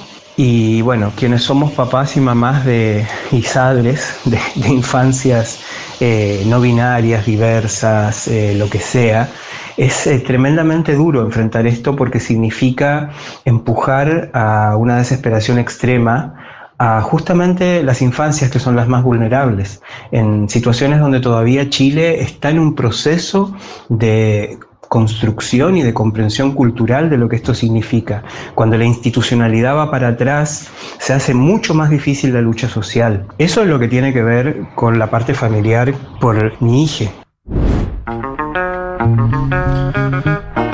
Bueno, qué interesante el, testimonio. Eh, Juan, Sí, sí, un poco yo lo, lo había leído a Eneas, eh, yo lo venía leyendo desde antes, pero, pero un poco se había armado un, un hilo de, de- de tweets donde, bueno, él contaba esto de, de, ser padre de una infancia no binaria y de cómo este ascenso de CAS era una cuestión existencial, ¿no? Para al menos tener la, la- la percepción de cómo se vive en, en una parte de la sociedad, ¿no? Esto de, de más allá de la cuestión política de la derecha, en una cosa de, de, de cómo se para muchas familias, para mucha gente que ahora se encuentra muy movilizada, ¿no? E insisto en esto, movilizada más allá de Boric, ¿no? Eso, Juan, Eh, eh, corregime, corregime, vos estás ahí, estás eh, Leti también, digo, están sintiendo el pulso de la sociedad chilena. Puede tener que ver, a mí, yo eh, eh, escucho esto y pienso que Chile se autopercibe también, eh, la sociedad chilena, y diría hasta la élite, los sectores de derecha, centro derecha y demás, como modernos. Hay algo ahí, ¿no? Y que, y que vos escuchas a Katz y no, no- estás escuchando a un moderno. Cuando digo moderno me refiero a que, que están saldadas las cuestiones de las libertades individuales. De hecho, los de- puntos que le pone Sichel, esos nueve puntos, Claro. dicen bastante Claro. de lo que es José Antonio Caz, ¿no? Porque le dice, no, Total. no elimines el Ministerio de la Mujer, no te vayas de la Organización de Naciones Unidas. Eh, son dramáticos los puntos que le pone Sichel. Salió a decir que, Sí. se, que se arrepentía de haber dicho que iba a eliminar el Ministerio de la Mujer. Sí, sí, un poco. Sí, lo escuché. Juan Domingo Perdón parecía, el personaje de Sí. Capuzotto. Pero todos saben lo que piensa, entonces, claro. Sí, sí, bueno, Sí. ese es el, el argumento más fuerte, ¿no? De, de- de este retrato que se busca hacer de, de Cast. Más que por la cuestión del pinochetismo, ¿no? Yo creo que, creo que tiene que ver, o sea, con. Hay una parte de la derecha que, que si vos le decís, eh, che, Cast reivindica el pinochetismo, digo, no, no va a haber una movilización así tan, efectiva, porque, porque efectivamente hay una visión, si no positiva, al menos menos negativa de la que uno pensaría. Claro, como que no, es parece cuestion- que- no es tan cuestionado, ¿no? Exacto. Eh, entonces, sí está esta cuestión de, eh, de retratar a, a Cass como un bárbaro, ¿no? Como un tipo que volvería atrás, ¿no? claro. Que, que, claro, que, que, como decís vos, ¿no? Un poco perjudicaría esa imagen que tiene esa, esa, sí, esa autopercepción de la elite como una elite moderna, cosmopolita. ¿no? Muy abierta al mundo. Chile como país de la OCDE, ¿no? Entonces, esto de. Eh, sí, creo, y esto me parece que es una pregunta que podemos responder, o al menos seguir indagando después. Eh, un poco Leti decía esto de los votantes de Sichel quizás avergonzados. Yo insisto con esto que charlamos la semana pasada. Yo eso no lo veo, sigo sin verlo, sigo sin ver eh, esta postura de, la centroderecha diciendo no me cae tan. O sea, no, no podría votar por Cast, ¿no? Aunque sea. Aunque sea con cierta incomodidad, yo creo que lo, lo van a apoyar igual. De hecho, me parece que una de las cosas que muestra, al menos desde arriba, eh, este, este simbolismo es que Sichel, a las horas después de haber publicado el- este documento y sin tener un respaldo público, salió a anunciar su apoyo a Cast. Eh, o sea, Sí, pero lo hizo sin mencionarlo. eh, sí, fue- pero lo salió a apoyar. Para Lo mí lo de, lo de Sichel fue bastante duro. Mucho más duro te diría que la postura de los partidos de la coalición de Piñera. Eh, sí, pero insisto con esto, salió a apoyarlo igual. O sea, salió un- es verdad que no lo nombra explícitamente, pero dejó en claro que, y así también fue, Sí, fue pero es que consumido. Con el tema del Sí. documento lo mataron igual, desde la propia derecha. O sea, lo cuestionaron mucho a Sichel por el documento. Sí, pero eh, en esta misma semana, desde ya, lo que digo es, ni siquiera tuvo una respuesta pública y Sichel ya salió a decir que, que va, que va a apoyar, que va a votar en contra de Boric, ¿no? Lo cual para todo el mundo era votar por, por Cast, ¿no? Pero al margen de la cuestión Sí. de, de Sichel, eh, yo me, me pregunto eh, cuán representativo es ese voto de centro derecha que, em, que no va a votar por Cast. Yo creo que lo va a votar igual, con incomodidad, con dudas, con, con un montón de cosas, pero, pero que lo va a votar igual. Pero bueno, es, es una intuición, ¿no? Bueno, es que ahora No, no, parece el objetivo de mínima sería que él, que Cast tenga todo ese voto de centro derecha. Sería ya más trágico si la segunda vuelta ni siquiera le van a votar ese sector, ¿no? Vos estás suponiendo que sí, que él va a lograr tener por lo menos el voto. eh, sí, una gran mayoría. una gran no, no, mayoría no, de no voto estoy diciendo que sea, claro, digo, no es que va a ser el 100%, pero digo, me parece que no es tan representativo eso, digo, no es tan representativo ese sentir de algunos sectores más liberales de la centroderecha que dicen, no, no, Cast es mi límite. Eso no lo veo, no lo vi ni desde abajo ni desde arriba. ¿Tenés otros eh, audios? Dale. Eh, sí, quiero que escuchemos ahora un poco, nos metamos en el comando de Boric, ¿no? un poco para reforzar esta- esto que decíamos, ¿no? Esta sensación de que a Boric le está yendo mejor, ¿no? Que arrancó un poco con el pie derecho en estas semanas. Quiero que escuchemos a Pablo Borges, él es, él es parte del comando de Boric y esto nos decía. Bueno, los estrechos y fragmentados números de la elección del pasado 21 de noviembre no fueron los mejores resultados para Gabriel Boric. Sin embargo, ahora a partir de la segunda vuelta se configura un escenario completamente distinto, porque una campaña que parecía como encapsulada, encerrada en los límites de la coalición que aprobó dignidad, eh, ahora ha tomado ribetes que muchos sectores sociales han tomado la campaña. Por ejemplo, desde lo digital con muchas expresiones como memes, música o video, también hasta lo territorial, donde hay muchas organizaciones sociales, ciudadanos y ciudadanas independientes que quieren ser parte de esta campaña que, eh, a mi juicio, parece ser histórica. No solo por el ascenso de la ultraderecha, el temor del ascenso de la ultraderecha, sino también porque una candidatura que a mi juicio representa eh, los cambios que Chile ha venido demandando en los últimos años. Y ahora lo que vemos es que la campaña se ha ciudadanizado. Por ejemplo, la inclusión de la muy popular expresidenta del Colegio Médico, Iskia Siches, quien renunció para ser jefa de campaña de Gabriel Boric, le ha dado un aire completamente distinto a esta segunda vuelta. Un mensaje de esperanza, de alegría, pero por sobre todo de triunfo. Es decir, se puede ganar esta campaña. Y a mi juicio, la candidatura de Boric es una campaña que en las últimas dos semanas ha sabido reinventarse. Eh, y a partir de hoy día, que es el inicio legal de la campaña y el despliegue territorial, eh, hay dos semanas que tiene esta candidatura para lograr un muy buen resultado. Los últimos sondeos, las últimas encuestas, todos indican un eventual triunfo de Boric en la segunda vuelta. Pero son números que hay que mirar con mucha cautela, con mucho cuidado, porque todos sabemos que en una elección se gana hasta que se cuente el último voto. Bueno, bien. un poco haciendo hincapié en, sí, En, en esto, en esto que decíamos, ¿no? Primero me interesa esto de- del espíritu de triunfo, ¿no? Un poco para decir esto de, bueno, había medio un clima de derrota, ¿no? Los, los Sí, primeros días claro. y ahora medio que se ha reinventado un poco la campaña, es cierto, ¿no? Con ese aire más de, más de triunfo y esto de la cuestión digital, ¿no? De, de mucho pibe de menos de 20 organizado. A ver, quiero que nos metamos en el otro lado, ¿no? En el comando de CAS. Primero para Te contestar puedo un marcar poco algo, esto, ¿no? de, algo de lo de Boric en la semana, pero muy breve.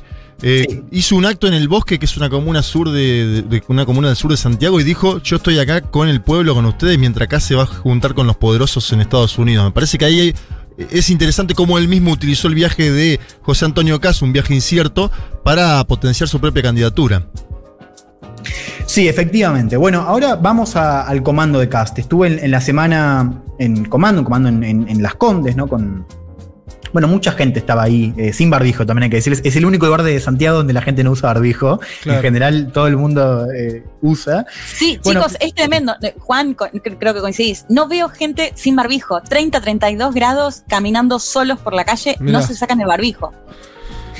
Bueno, ante todo le, le preguntaba sobre esto, ¿no? De, de cómo, de cómo había arrancado la campaña y él me reconocía, este, esta persona que es, que decíamos, fundador del ala eh, juvenil del Partido Republicano y coordinador de esta campaña que ahora se llama Jóvenes por Cast. Eh, y él coincidía con esto de que Boric había arrancado mejor, pero decía un poco, no se confíen que cuando empiece, cuando empecemos a hacer campaña la cosa va a cambiar. Lo escuchamos. Yo creo que van a ser bien, bien peleadas. Creo que la va a ganar José Antonio. Pero efectivamente hay una sensación de que Boric ha subido mucho, José Antonio ha bajado mucho. Y una sensación que en realidad se explica súper fácil. Boric salió con todo, con gente con mucho miedo de que saliera José Antonio. Eh, miedos que yo creo que no son fundamentados, pero bueno. Eh, salió con, entonces salieron a hacer muchas manifestaciones, se plegaron todos los movimientos de izquierda porque les dio miedo que José Antonio no saliera. Eh, porque saben que se le acaba la fiesta, usando las palabras de Piñera y en su. en el fondo saben que si José Antonio sale, no van a poder seguir usando los mismos destrozos en la Araucanía, eh, va a haber orden eh, y se va a combatir el terrorismo. Eh, entonces se les complica el panorama. Y coincide también con que a José Antonio le tocó rearmar toda una campaña con todas las fuerzas políticas que se han sumado. Todos vamos por Chile, que se han empezado a sumar, distintas figuras políticas que han aparecido. Entonces, estamos, la reestructuración del programa, que se van a cambiar muchas cosas. Entonces, Boric, que tenía un programa muy básico y que nadie sabe bien qué programa es, como que no cambió nada, porque lo cambió antes de la, primera vuelta, entonces podía salir nomás a la calle. En cambio, nosotros tenemos que reestructurar todo. De hecho, de partida ya no cabemos en esta oficina. Entonces, Boric está haciendo campaña, nosotros no. Y por supuesto que Boric va a subir y nosotros vamos a bajar. Pero en cuanto José Antonio empiece a ir a los debates, en cuanto José Antonio empiece a hacer campaña, bueno, va a pasar lo mismo que al principio, que partimos con un 5% y terminamos sacando el 27%. Bueno, claro, ¿no? Eh, Boric está haciendo campaña, nosotros no. Qué fuerte eso. Sí, sí, bueno, pero, pero creo que, que también vale la pena para, para sumarlo esto de, de, bueno, es decir, eh, ellos reconocen efectivamente que ha arrancado mejor Boric, Claro. pero también llaman a, bueno, no se confíen.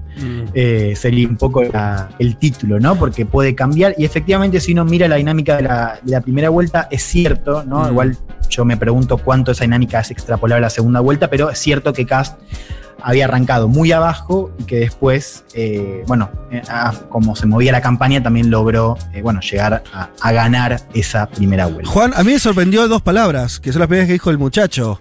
Orden y terrorismo, ¿no? O sea, eh, son palabras fuertes, esta cosa se termina la fiesta. Yo escucho esto y soy eh, alguien con alguna sensibilidad progresista en Chile, me asusto y salgo a hacer pintadas a favor de Boric. Pues, y no dicho ya por Cas, te lo dijo a vos, un pibe joven de la campaña. Orden Sí, y no, terrorismo, ¿no? O sea, es fuerte y la- las reminiscencias a lo peor de Chile están ahí nomás.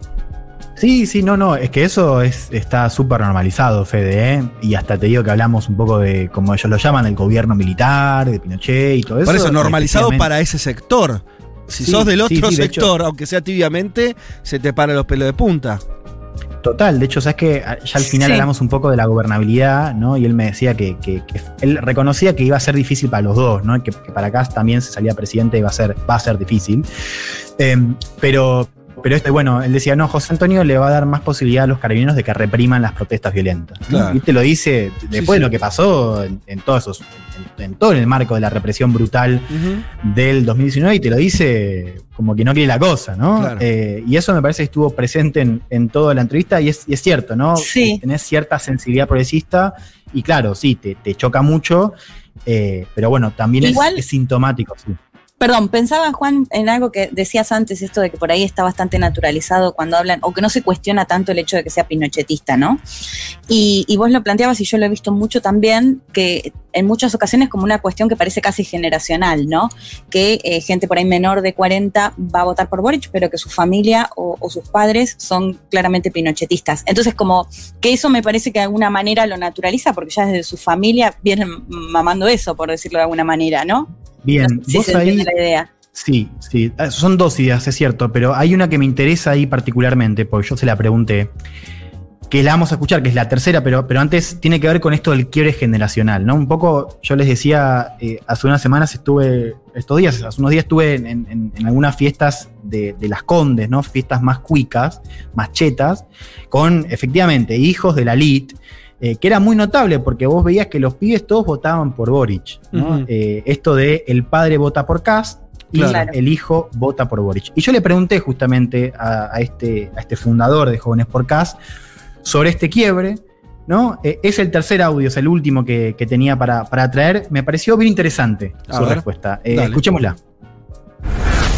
Se, se ve harto, de hecho si uno busca en, en TikTok la canción de José Antonio, es notable, pues búscalo, es muy buen ejercicio porque hay mucha gente que está con su pañuelo LGTB, la bandera transexual, la bandera feminista, entonces ponen la canción de José Antonio a bailarla y dicen, como, y la historia dice como cuando tú, cuando quieres permiso para salir, pero tu papá vota a José Antonio y toman el pañuelo y lo, y lo votan.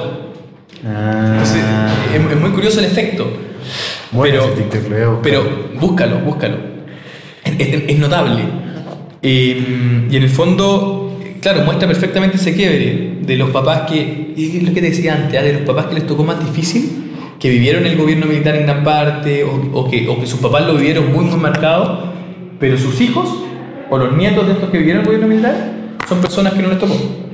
Entonces, vienen de mundos muy, muy distintos, porque ellos nacieron en, en democracia, nacieron con, con, un país que crecía, no le ha tocado ver esa pobreza como de, de, no saber en qué vaya a trabajar, qué vaya a poder comer, entonces eso no lo han tenido.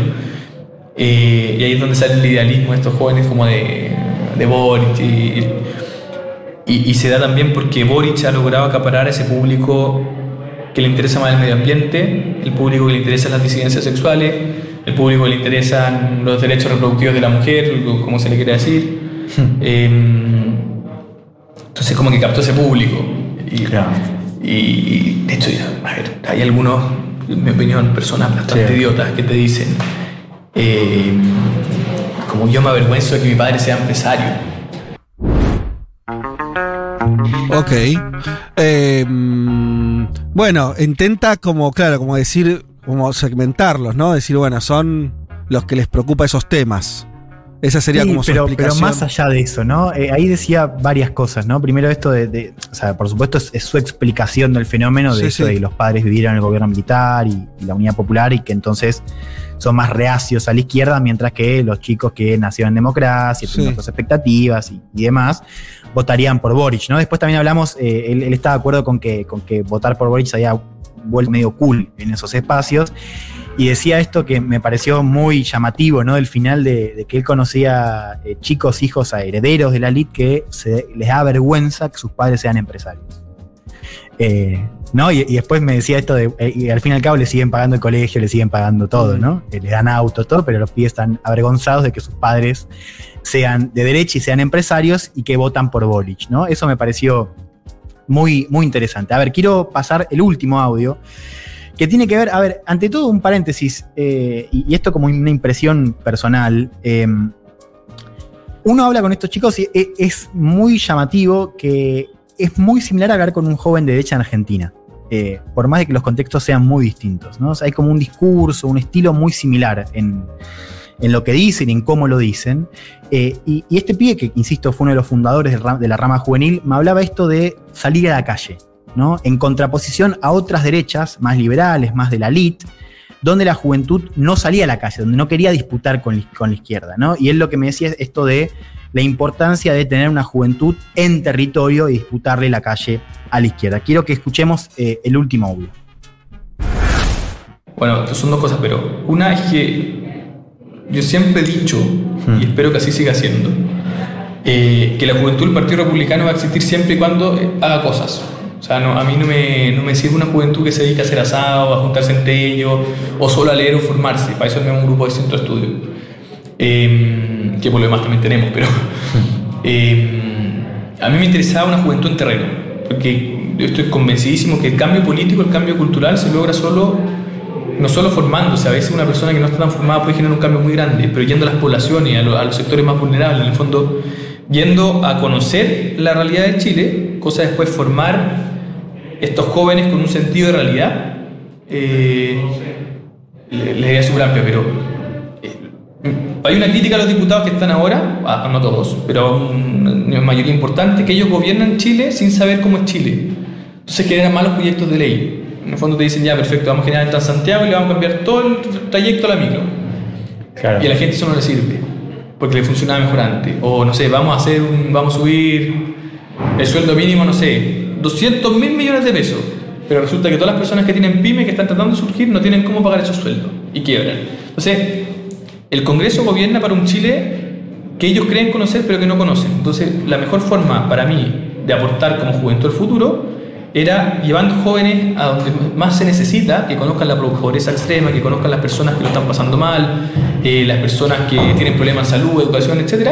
Hmm. Y conociendo esa realidad, después ellos vayan a ser los próximos diputados que digan, bueno, mira, yo sí conozco la realidad. Y es una cosa que José Antonio tiene muy marcada. Él claro, o sea, como viaja, cuadros. Claro, en el fondo conocer Chile, saber lo que vas a representar después. Y José Antonio lo hace muy bien porque José Antonio viajaba a los hospitales, conocía los hospitales, viajaba en transporte público para conocer cómo funcionaba. En el fondo, él trataba de vivir, por más que no vivía en una realidad de pobreza, pero trataba de vivir lo que vivía el chileno real. Y por eso su discurso siempre es de urgencia social, del chileno real, del Chile real, etc. Eso era lo primero. Entonces yo decía, bueno, si es que no tenemos una juventud capaz de salir a terreno, eh, mejor no tengamos juventud. Ten- Tengamos otra cosa, pero la juventud tiene que estar en terreno. Y eso implicaba salir a disputar el espacio de la izquierda, que en general eh, se había tomado las calles en Chile, las manifestaciones que convocaban. Bueno, me había resultado eh, bien, bien interesante en esa idea de, de disputarle la calle a la izquierda y esto de eh, una derecha en la calle, ¿no? A diferencia de esa derecha tradicional que según él eh, gobernaba para un Chile que no conocía.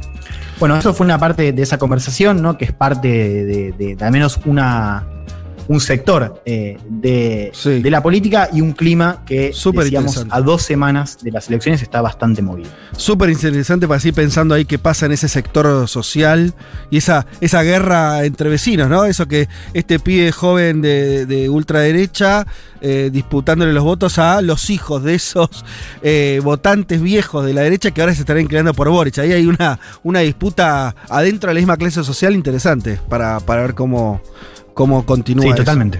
Bueno, bien, hasta acá, entonces estamos pasados de tiempo. Eh, la, la primera mirada sobre lo que está pasando en Chile, el clima político, que nos trajo eh, Juan Elman. Federico Vázquez, Juan Elman, Leticia Martínez y Juan Manuel Carr. Un mundo de sensaciones. Porque siempre hay que volver a explicar cómo funciona el sistema parlamentario.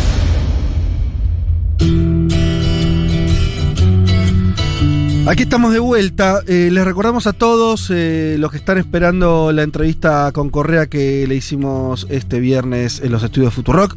En breve, en poquitos minutos ya eh, arranca esa entrevista. Vamos a estar pasándoles eh, partecitas, vamos a estar comentando. Así que quédense porque ya nomás viene la entrevista exclusiva que le hicimos al expresidente de Ecuador. Y a las 15 horas en YouTube, ¿no? Se Avi- estrena. También lo- la estamos estrenando en YouTube en su forma completa, sin cortes, toda la entrevista ahí, eh, con filmada también, porque la hicimos así. Eh, así que para los que quieran va a estar la entrevista en, en un rato en YouTube, después que termina Un Mundo de Sensaciones.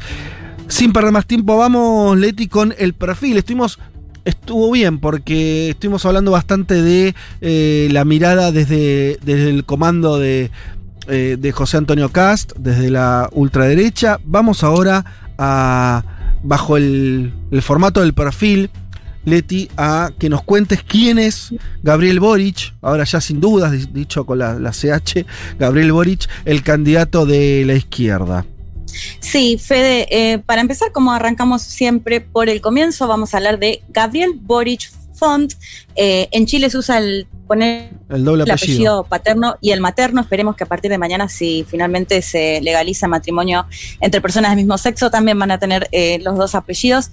Eh, nació el 11 de febrero de 1986 en Punta Arenas, como lo mencionábamos recién, lo que responde a la región de Magallanes y Antártica chilena, que esto va a ser después eh, a quién va a representar ya una vez como diputado. Y esto va a ser clave, su lugar de nacimiento va a ser clave a través de todos estos años, porque de hecho bueno, lo voy a contar más en detalle más adelante, pero incluso con la bandera que representa a la región magallánica, va a estar todo el tiempo haciendo referencia a su lugar de nacimiento, es decir, que va a ser algo muy eh, relevante. En su adolescencia, bueno, circularon bastantes cuestiones porque le gustaba más lo que tenía que ver con el punk rock. De hecho, incluso en la campaña ahora se utilizó también, él fue vocalista de una banda, eh, algunas canciones sabemos cómo es el punk, ¿no? Como cosas que decían, bueno, escupirles los cascos a los carabineros o cosas por el estilo, que la derecha también aprovechó en, en campaña para golpearlo por este pasado de rockero o de punk de, de Boric. Eh, él mismo, bueno, contó que salía a cazar, que tenía una vida muy, muy, muy de la región, bueno, muy Claro, estamos hablando del sur extremo, del, del sur-sur de. Chile, lo que limita con Tierra del Fuego, ¿no? Con. Eh, extremo, siempre hablando incluso del viento, del frío que hay allá y, Claro. y que le gusta, digo, esto es algo que, que lo va enmarcando. Él mismo en varias entrevistas que vi que, que le hicieron, contó que se considera un privilegiado, su padre eh, ingeniero, bueno, lo decíamos, Boric eh, viene de la ex Yugoslavia, croatas, y de la parte materna as- con ascendencia catalana, fue de hecho al colegio de British School, o sea, considerado, ¿no? Con- que no iba cualquiera entre comillas, ¿no? Por decirlo de alguna manera, que, como les decía, él mismo va a reconocer que su infancia, su adolescencia fue eh, un privilegiado, ¿no? Eh, pero el, el gran salto una vez que eh, se va justamente de Punta Arenas es cuando llega a Santiago en el 2004 y lo hace para estudiar la carrera de Derecho. Él mismo lo contaba y yo creo que los oyentes y las oyentes que no son de las grandes capitales y, y lo hemos hablado, eh, te pasa un poco cuando llegas a la capital y venís de un pueblo, esa cosa de sentirte, él lo decía, un pollito, sentir que, eh, que hasta odiaba un poco Santiago por esta cuestión de considerar que era un país poco federal. Por eso digo que esto, la cuestión de que él se, se considere como lo que generalmente se llama, aunque con críticas, el interior, va a ser parte eh, muy fuerte de, de su discurso. Ajá. Eh, su año clave va a ser en el 2011, que como mencionábamos algo antes, él ya, bueno, estudiando la carrera de Derecho en la Universidad de Chile, le va a ganar la elección a una Camila Vallejo que ya era recontra conocida internacionalmente Mega. porque ya para este año se habían dado las dos grandes movilizaciones estudiantiles que pedían justamente eh, la gratuidad. De hecho, el 2011 justamente es uno de los años más calientes en ese sentido y es cuando él gana eh, justamente lo que se conoce como eh, la famosa FECH, que es la Federación de Estudiantes de la Universidad de Chile. Ahí le gana Camila Vallejos. Ahí le gana, de hecho Camila va a ser vicepresidenta, pero ahí es interesante porque eh, le gana y de hecho se, se había, por lo que había leído, leí en los medios de esa época, eh, se hablaba de injerencia incluso de la moneda para que no gane Camila Vallejo, ¿no? Ah, Eh, representando quizás a un, un- bueno, si bien también, digamos, claramente era de la izquierda y demás, ya como esto lo vamos a ver después en la primaria también que lo vamos a contar, pero queda esa duda acerca de si hubo o no intromisión para que no gane eh, Camila Vallejo, representando más a- al comunismo, ¿no? Claro, Una izquierda, más a la izquierda. Sí. Eh, si les parece, escuchamos ya Sí. al diputado Diego Ibáñez, que él es de Convergencia Social, parte del Frente Amplio por Valparaíso, que nos contaba un poco acerca de este primer paso como dirigente estudiantil y además nos contaba qué programa escucha. Lo dejé porque me parece interesante que, que lo escuchemos.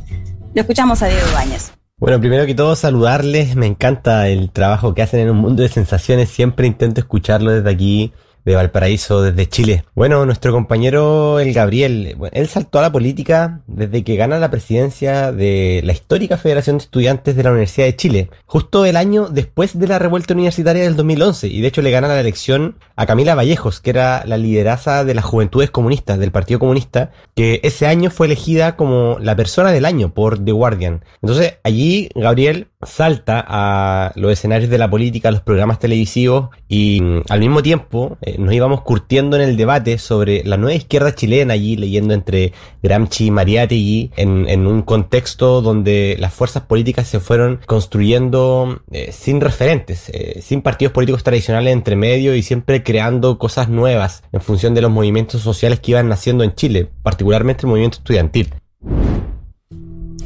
Bien, buen, buen fresco. Bueno, qué lindo que nos escuche. Este es un eh, Ibáñez, eh, diputado nacional. Sí, diputado nacional por. Valparaíso. Hermoso, sí, yo me mandó el Colamos cuando oyente escuché me sorprendí. en Muchos, el muchos Congreso. oyentes en Valparaíso. Bueno, pero valen- lo- todos los oyentes van a ir igual. Pero, pero este señor es diputado Sí, nacional de. Chile. Bueno, bien. Qué Eh, lindo. Hermoso. Le devolvemos el diputado saludo. Diego Ibáñez, sí, eh, así que si nos está escuchando, con más razón. Eh, bueno, como lo contaba eh, el diputado, este salto que, que, que se daba en este Mm. marco de movimientos estudiantiles y que va a empezar a marcar, yo diría que esto es lo clave, Sí. para después cuando empezamos a hablar de cómo se empiezan a romper, si se, si se quiere, o, o a, o a generarse otro espacio al margen de los partidos tradicionales, yo creo que claramente todo lo que se dio en los movimientos estudiantiles es clave. De hecho, cuando una hablaba o pregunta acerca de la protesta social en el 2019, todos te marcan como con anterioridad eh, las calles y el movimiento con los movimientos estudiantiles y también lo que tuvo que ver con las AFP como dos antecedentes de lo que después termina eh, ya pasando en el 2019 con la protesta social. Leti, Bueno, una, una cosita, porque hay una cosa que dice Ibáñez ahí que me parece fundamental, lo decía, lo, lo comentábamos Sí. recién con, con Juanma fuera del aire, que es eh, en ese clima 2011, un clima donde la concertación chilena todavía era la hegemonía de la izquierda, tenías a estos pibes, todavía muy pibitos, de 20 y pico, porque si hoy Boric tiene 35, Celisario tenía 25, tiempo, eh, leyendo, leyendo a Gramsci, suponiendo, uno supone como no confor- conformes para nada con lo que era la centroizquierda chilena. Y buscando a la vez una izquierda alternativa Eso. que no sea la del Partido Comunista. Por Claro, eso también claro. él tenía una línea más de izquierda autónoma en ese momento. Claro, ¿no? es interesante tratar de, de entender la cocina de la cabeza de lo que puede ser gobierno dentro de poquito. Es esa. Claro, to- total, a eso me refería que, se, que digamos que esto es lo que empieza a, a surgir en ese marco de movimientos Mm. estudiantiles, digamos, Claro. ¿no? Eh, empezar a cuestionar fuertemente a lo que habían sido los gobiernos hasta el momento. Eh, sí, sin dudas. Y bueno, y ahora vamos a ver que, de hecho, el, ya el siguiente paso, que es eh, la política más formal, digamos, es cuando eh, finalmente Gabriel Boric, después de, ese, de, de su presidencia en la FECH, ya pasa a presentarse como candidato para diputado y acá es también súper interesante porque rompe con el sistema eh, binominal que había hasta el momento, es decir, eh, entra y, y no pasa como pasaba hasta el momento, que eran los partidos tradicionales, digamos, los que lograban esos escaños. Por eso fue muy interesante, porque de hecho ella se postula como independiente, o sea, Sí. se postula al margen de estos partidos, esto en el 2014, estamos Claro. hablando marzo de 2014. Pero si les parece, lo volvemos a escuchar al diputado Ibáñez que nos contaba un poco acerca de cómo llega justamente en esto que les decía, al margen de los partidos tradicionales, y también una, fae- una eh, faceta poética de Boric. Lo escuchamos de nuevo al diputado Ibáñez. Y bueno, el Gabriel luego es elegido diputado por Magallanes. Y muy importante esto, porque es elegido diputado sin transar con ningún partido político tradicional de la centroizquierda. Eh, y superó el modelo electoral binominal, que era el sistema tramposo este que, que impuso Pinochet. Y además fue primera mayoría en su región. Entonces, allí es cuando Gabriel termina de cerrar el, el círculo hacia la política formal. Eh, Gabriel es fanático de la poesía. Por ahí, cuando yo llegué al Congreso, el año 2018, me escribió un poema. Estaba muy feliz que hayamos por fin levantado una bancada del Frente Amplio un poco más grande. Es amante de la música, del punk rock. Es parte también de, esa cultura despojada de los miedos de la dictadura que creció durante los años 90. Él, cuando ya es diputado, eh, presenta los proyectos para rebajar la dieta parlamentaria, los sueldos parlamentarios, eh, bajarlos a la mitad. Se hizo famoso por esa bandera también de terminar con los privilegios de la política. Eh, siempre él se destacó por darle una vuelta social a la política y el Gabriel es un cabro sencillo y de ahí que quienes somos de una generación un poco más abajo, él es un referente en cómo abrir camino frente a esa decadencia de la política tradicional en Chile. De ahí cuando formamos el Frente Amplio en Chile en el año 2016-2017, el referente era Gabriel Boric junto, pues, bueno, en ese momento la candidata presidencial Beatriz Sánchez.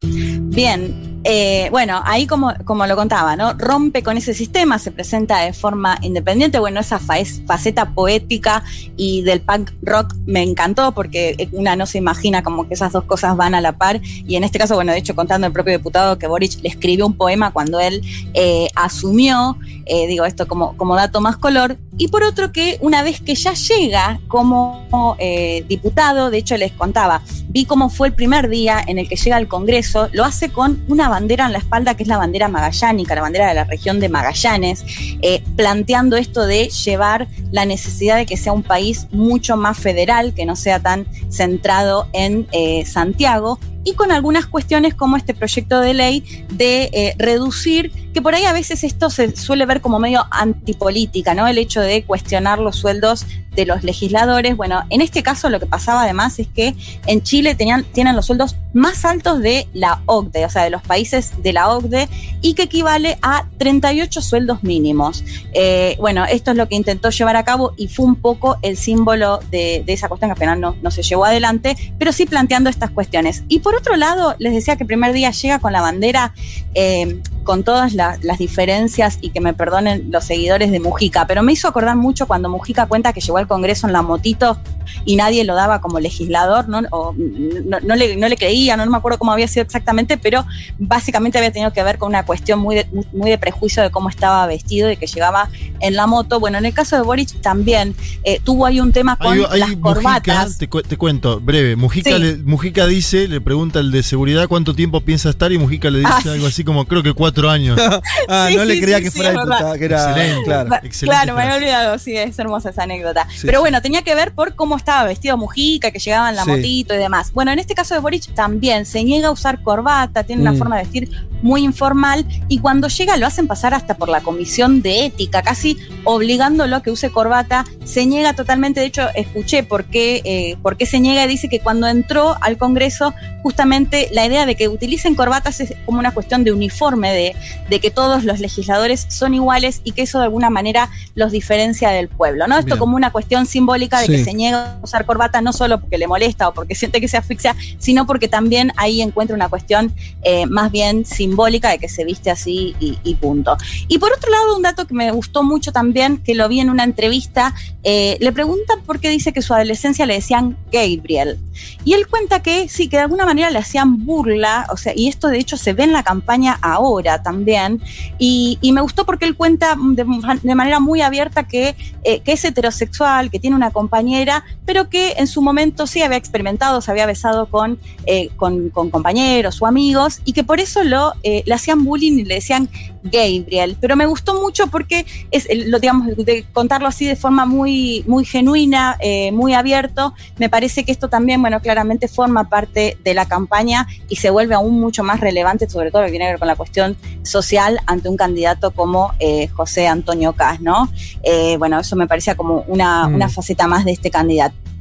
Y, y, por otro lado, eh, algo que no podemos dejar de mencionar, que quizás fue el momento más duro para eh, Boric siendo diputado, es que en medio de la protesta social, el 15 de noviembre de 2019, a la madrugada, se anuncia que se firma un acuerdo con todos los partidos tradicionales y también lo firma Boric. Y por esto va a ser no solo muy cuestionado, sino también va a significar que, eh, va a romper con eh, quienes hasta el momento formaban, o parte de quienes hasta el momento formaban parte del Frente Amplio, ese Frente Amplio que, que había llega- llevado a como candidata a Beatriz Sánchez en el 2017, que de hecho es como el gran momento en el que se empieza a hablar, bueno, qué pasa con los partidos tradicionales, ¿no? Porque hace una muy buena elección Beatriz Sánchez, queda en un tercer lugar, pero, pero muy cerquita. Eh, ahora sí, escuchamos ya el último audio del diputado Ibáñez que nos contaba acerca de este momento que eh, diría el momento más duro quizás que tuvo que atravesar Boric en su vida política. Lo escuchamos.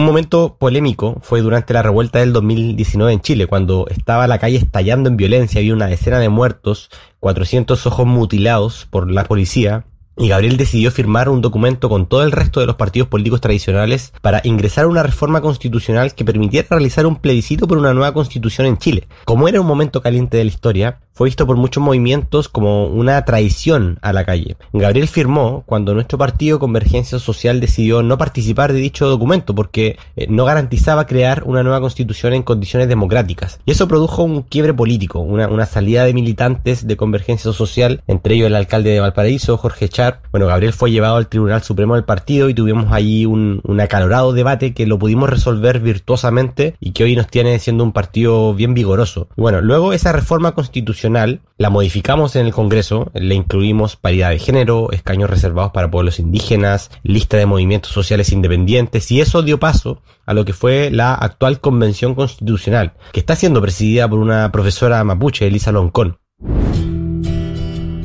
Bueno, ahí lo escuchábamos en este momento que les decía, de hecho lo van, le van, lo van a escrachar directamente en las plazas. Bueno, ahora esto es visto por- para muchos como eh, una postura incluso más dialoguista, como que es un Boric más dialoguista por este acuerdo que, que se hizo. Para finalizar, si les parece, o sea, tuvo otros momentos, de hecho, en el 2018 eh, se internó por motus propio en un hospital psiquiátrico para tratar su TOC. Cuando volvió al Congreso fue muy aplaudido, pero también para plantear la cuestión de salud mental, eh, Mirá. entre otras cuestiones. Y este año, y ya ¿Cuál es el TOC? Perdón, ¿qué, qué TOC tiene?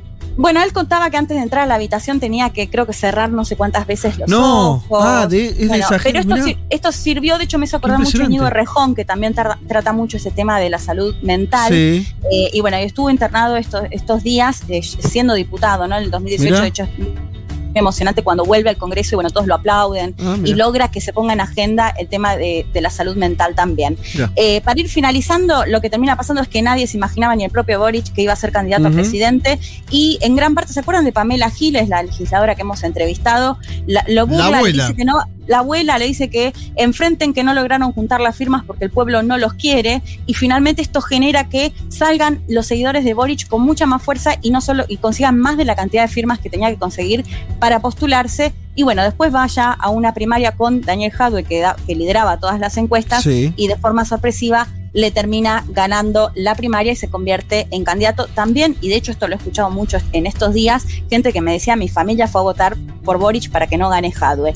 Eh, digo esto en relación a lo que también había pasado en la fecha de qué pasó a veces para que no gane por ahí el comunismo Claro. o eh, partidos más de izquierda. Para finalizar, sí, Sí. me interesaba escuchar parte de un discurso que dio Boric eh, siendo, ya, siendo muy joven en el 2011 en una movilización estudiantil muy masiva, pero que me parece que dijo varias cosas que, que fueron pasando y que están pasando ahora. Escuchamos para finalizar el audio del propio Boric.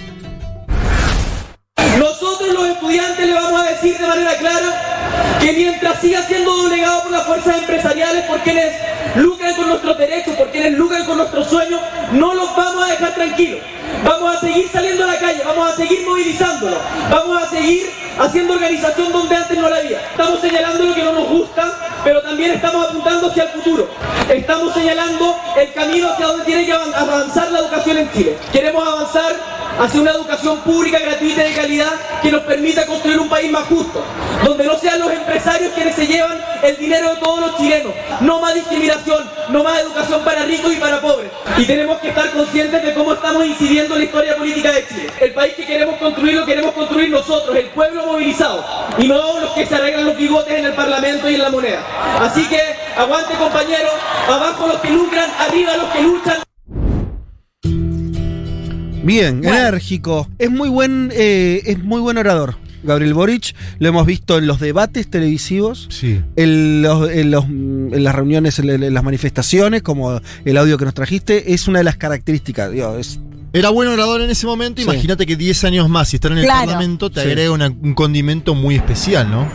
Bueno, y planteando esto, ¿no? Que venían a hacer la nueva política, a romper con los partidos tradicionales y esta cuestión que ahí sobre todo tenía que ver con una cuestión de educación, pero que claramente ahora se puede convertir en algo muchísimo más grande que tiene que ver con liderar nada más, nada menos que eh, un país. Veremos qué pasa finalmente el 19 de diciembre. Espectacular entonces el perfil de Gabriel Boric por eh, Leti Martínez desde Chile, además, digamos, de vuelta que tanto Juan Elman como Leti Martínez están eh, en Santiago, están ahí eh, palpitando lo que es una definición política fundamental que va de acá a 15 días. Se van a votar los chilenos quién va a ser el próximo presidente. Para todos los que nos están escuchando, ahora sí, tanda y venimos con la entrevista exclusiva que le hicimos el viernes al expresidente Rafael Correa. Quédense. Vázquez, Carg, Elman, Martínez. Seamos conscientes de nuestra posición en la División Internacional del Trabajo. Lo demás, lo demás, no importa nada. Nada. Un mundo de sensaciones. Algo huele a podrido en Dinamarca. Bueno, en todo el primer mundo.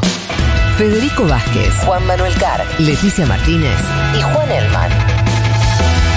Un mundo de sensaciones.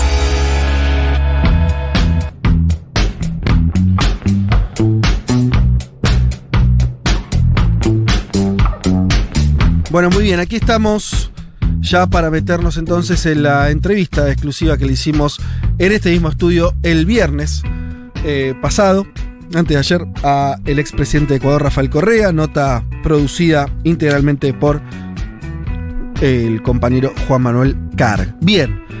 em, le vamos a presentar distintos momentos, en realidad es prácticamente toda la entrevista, pero eh, para, para no hacer eh, un, un choclazo, sino vamos a ir presentándoles los distintos momentos, cómo fue... Lo vamos a ir picando. Sí, eso.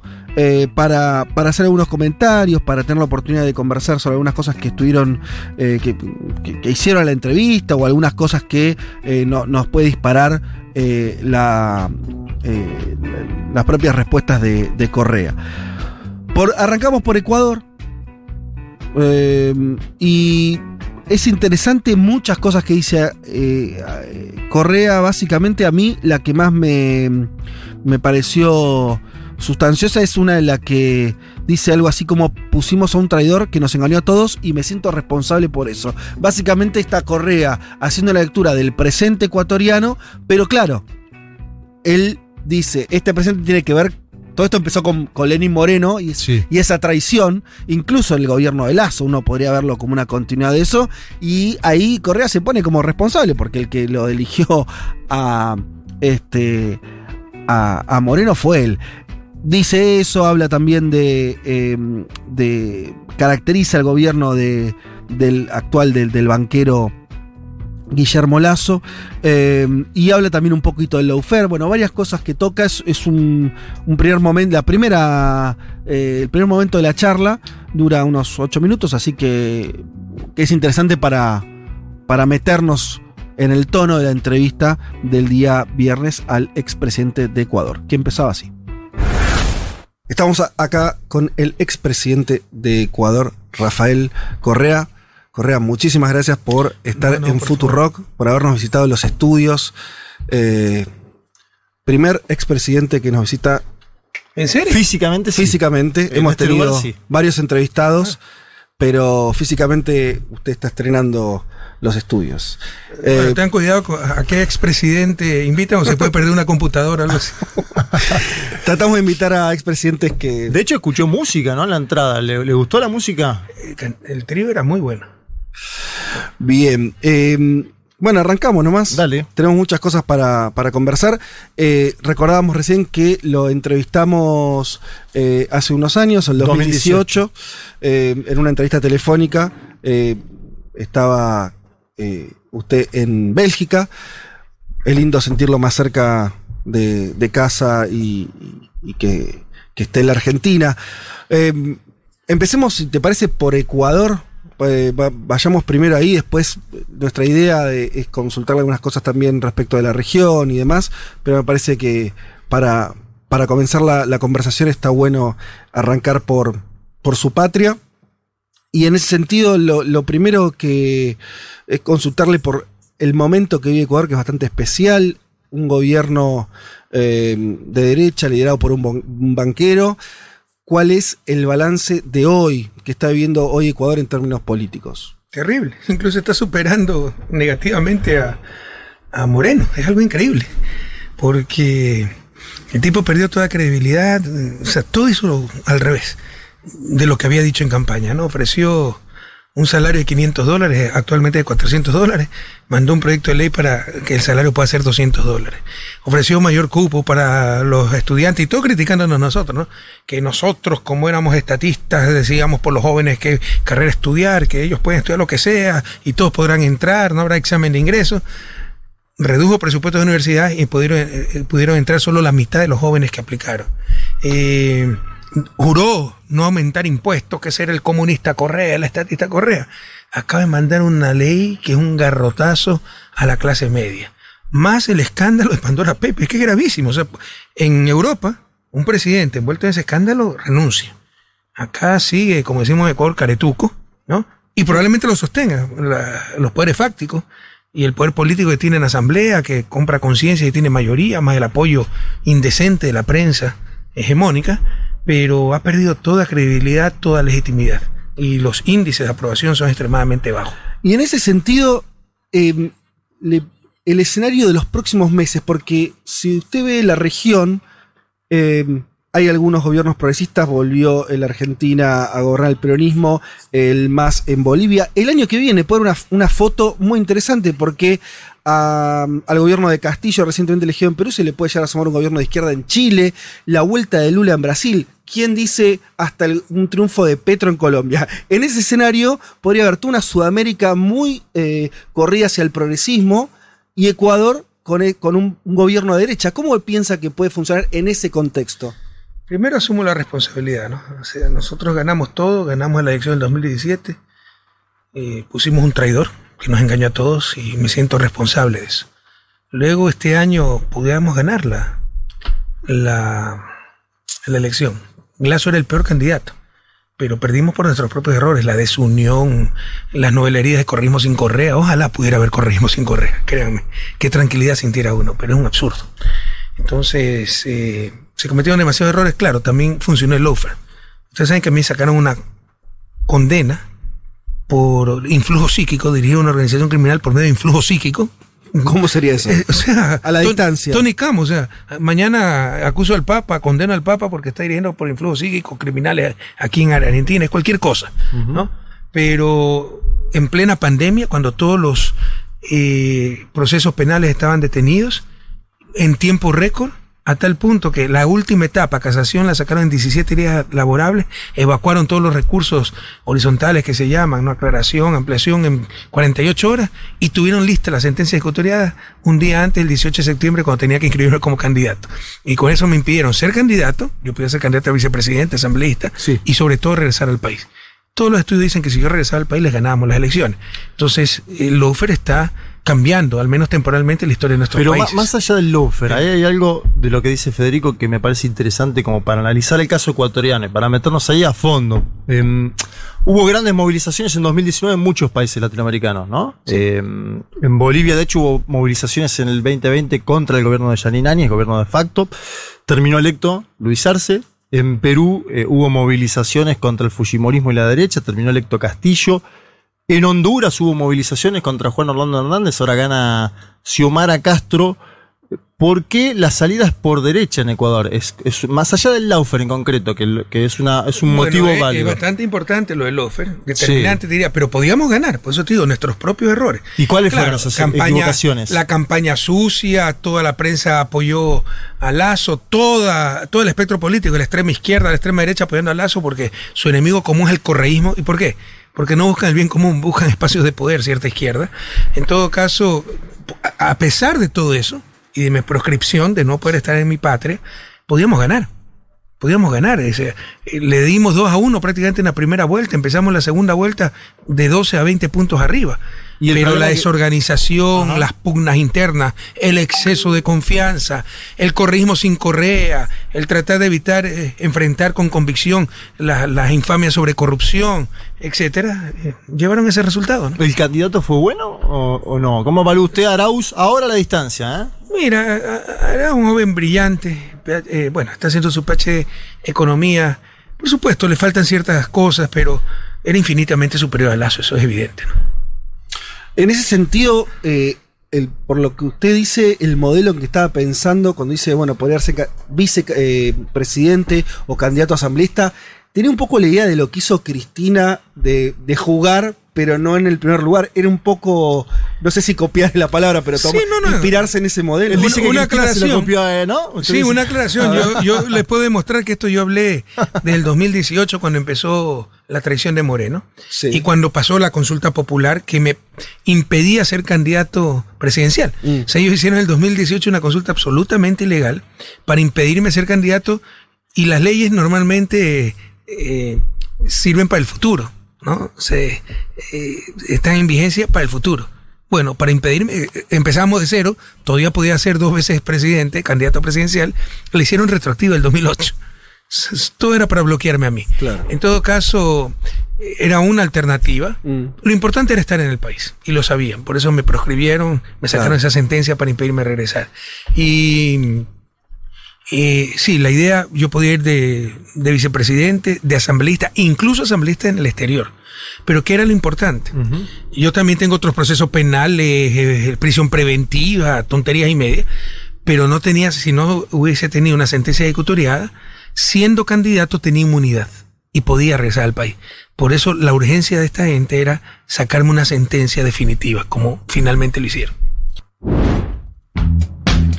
Bueno, primera parte de la entrevista. eh, me- pareció súper sustancioso muchas cosas que dice, sobre todo esa cosa de poner, decir, ubicarse él como responsable en esa elección. Hay un principio de autocrítica, ¿no? De Lenny Moreno. Sí. Después, el análisis de la derrota ya con Arauz de candidato el año pasado. Sí, año pasado. No, no, este año, No, este este año, año, este este año.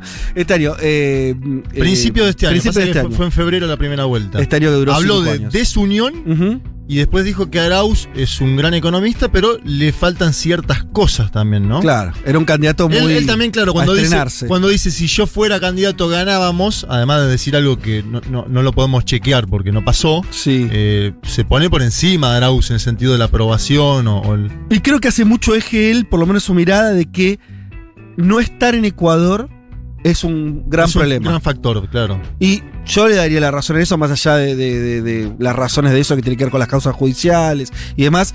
Claro, no estar. Y si vos- obvio, Si obvio. vos ves el resto de los liderazgos, Lula, incluso hasta estando en prisión, se quedó en Brasil, eh, Cristina en Argentina. Evo solamente se fue en el contexto del golpe de Estado, pero ni bien pudo, volvió. Es verdad, volvió después de que ganó eh, su sí, pero candidato. viste que quería volver al, al instante. Claro, es decir, no estar en tu país es un, es un problema a la hora de conducir una fuerza política. Me parece que algo ahí explica. Me parece que hace bien de en, en- en ubicar eso como un problema. Y marca la desaprobación de Lazo, ¿no? Dice que los índices de aprobación son Rápidamente. extremadamente bajos en poco tiempo. Me quedé bollando un poco con lo que decía y lo que decían recién, ¿no? Esa traducción que hacían. Hay mucha gente que piensa lo contrario, que, que- que piensa que, que lo de Arauz fue a pesar de Correa. Es decir, que, que quizás si Correa estaba en Ecuador hubiese sido peor todavía, ¿no? Por el lastre del anticorrea. Claro, bueno, son todas, son Eh, todas conjeturas imposibles de. Obvio, no, no, eh, desde ya. pero a lo que voy es que también hay una lectura de. O sea, hay- hay- hay- yo me pregunto si, si realmente eh, Correa tiene la fuerza que él cree que tiene Ajá. en términos electorales, ¿no? Para compararse con Lula. Yo no lo veo. Eh, Y está bien. eh, Yo ahí, ¿sabes que Lo que, lo que eh, si yo hago la comparativa, te- se decía lo muy parecido de Cristina y hoy se invierte fácilmente lo mismo que decían, no, Cristina es un lastre, dicen. Exacto. Y no, Cristina Sí. es la que tiene los votos. Sí, ¿Viste? sí, sí. Yo. Pero eh, Cristina son- siempre tuvo más fuerza electoral. Son ¿Cómo? liderazgos. Para, para, no, se entiende. ¿Cómo? No, que Cristina siempre tuvo más fuerza electoral, lo me parece. Digo, Bueno, si no uno sé. lo compara con. Eh, igual lo que decís es- está genial. Uno diría también, o sea, es una pregunta, Sí. ¿no? Eh, pero me da la impresión que hoy la dinámica de, de Ecuador, al menos por, por o sea, lo, que, lo que pasa a diferencia de otros escenarios, es que la oposición, si bien todavía no hay una opción mayoritaria, el correísmo hoy en la oposición sigue siendo la primera fuerza, eh, tenés bloques que están teniendo más votos que, que los de otras oposiciones en, diría, Argentina, iría Brasil, Mm. donde ahí sí vos hacías la comparativa y era abismal la diferencia de votos que tenía la primera fuerza eh, y con, con otros bloques, ¿no?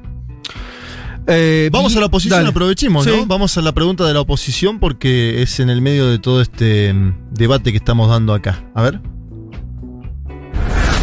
¿Y eso en qué quedó? El, eh, la la salida de la justicia, eh, digo, Moreno, ¿qué soy de la vida de Moreno? ¿Cómo participa en la vida política del Ecuador? ¿Qué pasa con Nebot, ¿no? que quebró en su momento la alianza que tenía con, con Lazo? ¿Cómo son esos movimientos internos de la política ecuatoriana, más allá de la fuerza política de ustedes?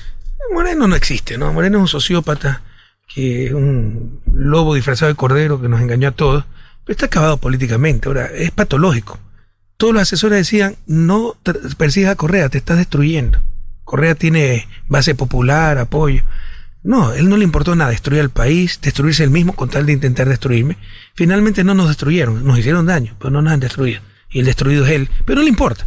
Tipo está en, en otra onda, ¿no? No le importa que todo su pueblo lo repudie, a él le importa es que lo reciba Estados Unidos, lo reciba Almagro, como efectivamente ha hecho.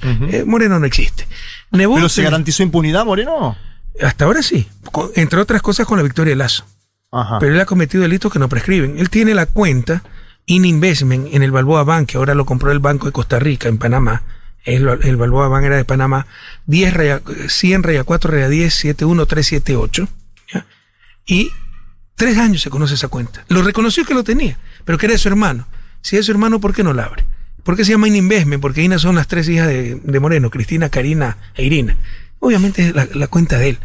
Después de tres años no se la abren porque ahí está toda la corrupción de Moreno. Entonces todo el establishment y el sistema lo, están prote- lo está protegiendo hasta que cambie la situación política y no tendrá dónde esconderse. El caso de Nebo, mira, Nebo fue un político relativamente exitoso, 20 años creo que fue alcalde de mi ciudad, lo hizo bien, pero en el modelo vigente, el modelo de, o sea, un buen administrador, pero un modelo que exacerba las diferencias, ¿no? Nebo ni siquiera vivía en el cantón Guayaquil, era alcalde del cantón Guayaquil y vivía en un cantón que se llama San Borondón, en una isla privada. Mientras que Guayaquil tiene otra isla, lleno de miseria.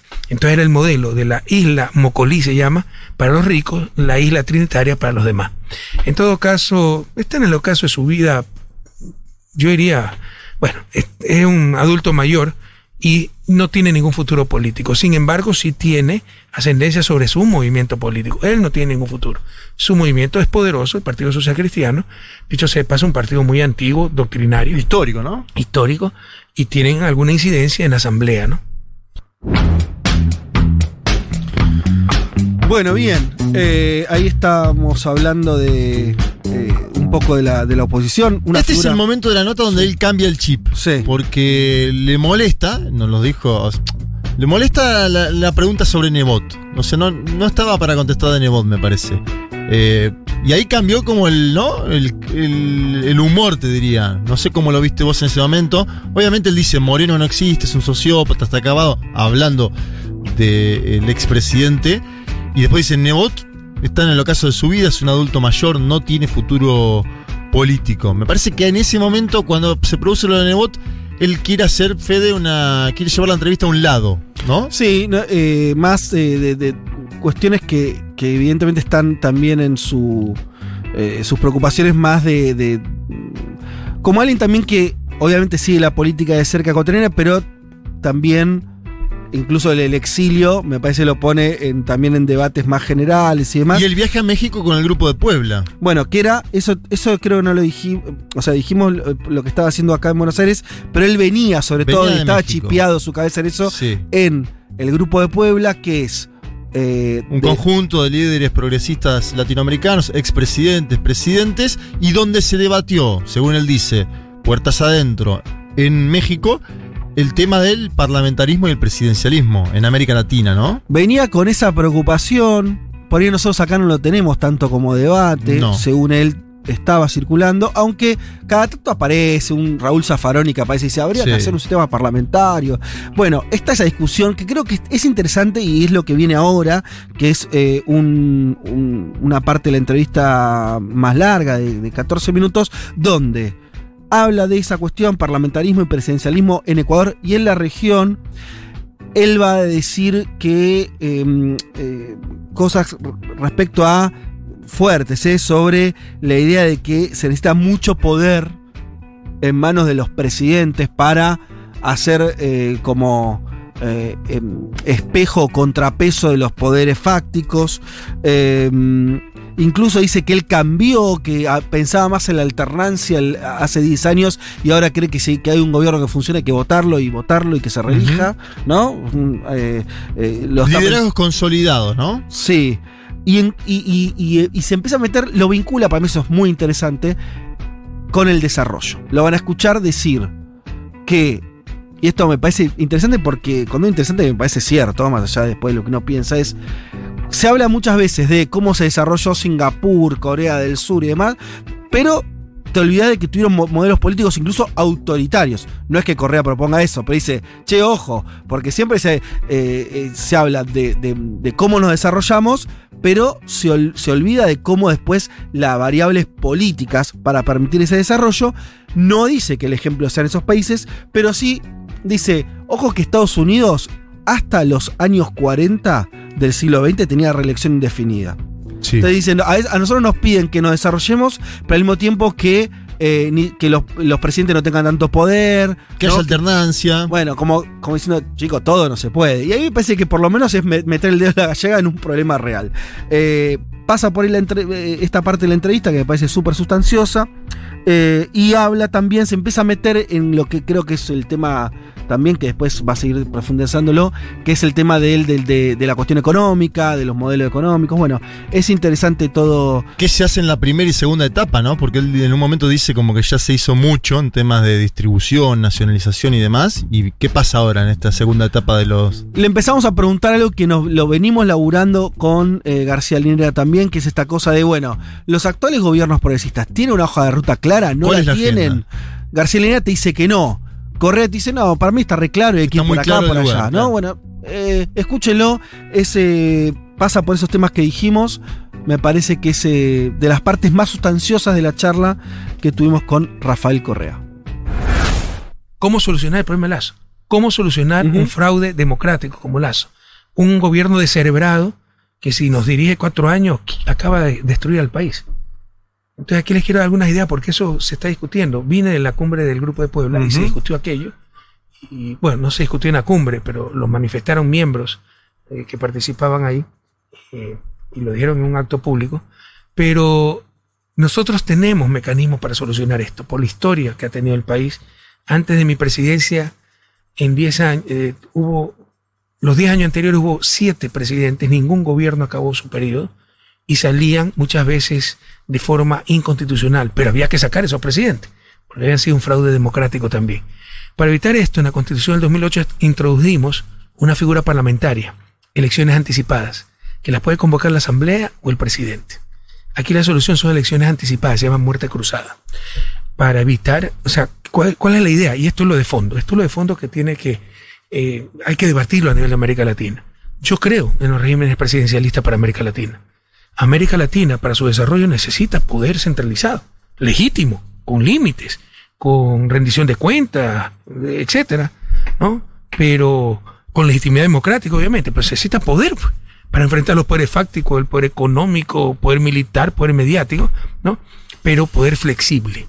Porque si a- al mismo tiempo que tienes la oportunidad de, con ese poder centralizado, eh, sacar adelante a tu país, puedes utilizarlo para hacerlo pedazos. Claro. Entonces hay que flexibilizar ese presidencialismo y esas son las elecciones anticipadas.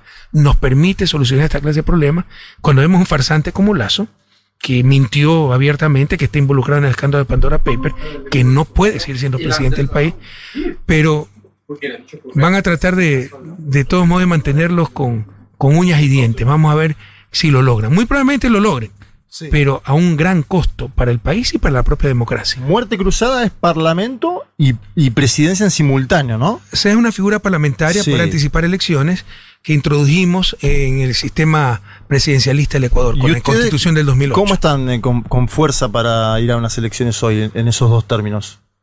Mira, yo creo que hay altas probabilidades la, eh, de que la ganemos, pero lo que es seguro es que Lazo va a salir liquidado de eso. Por eso, él amenazó cuando al inicio tuvo un proceso exitoso de vacunación y frente a la nada que era Moreno, lo poco parecía mucho, y tuvo índice de popularidad de 70, 80%, y él amenazó a la Asamblea, si ustedes me bloquean mis leyes, llamo a muerte cruzada.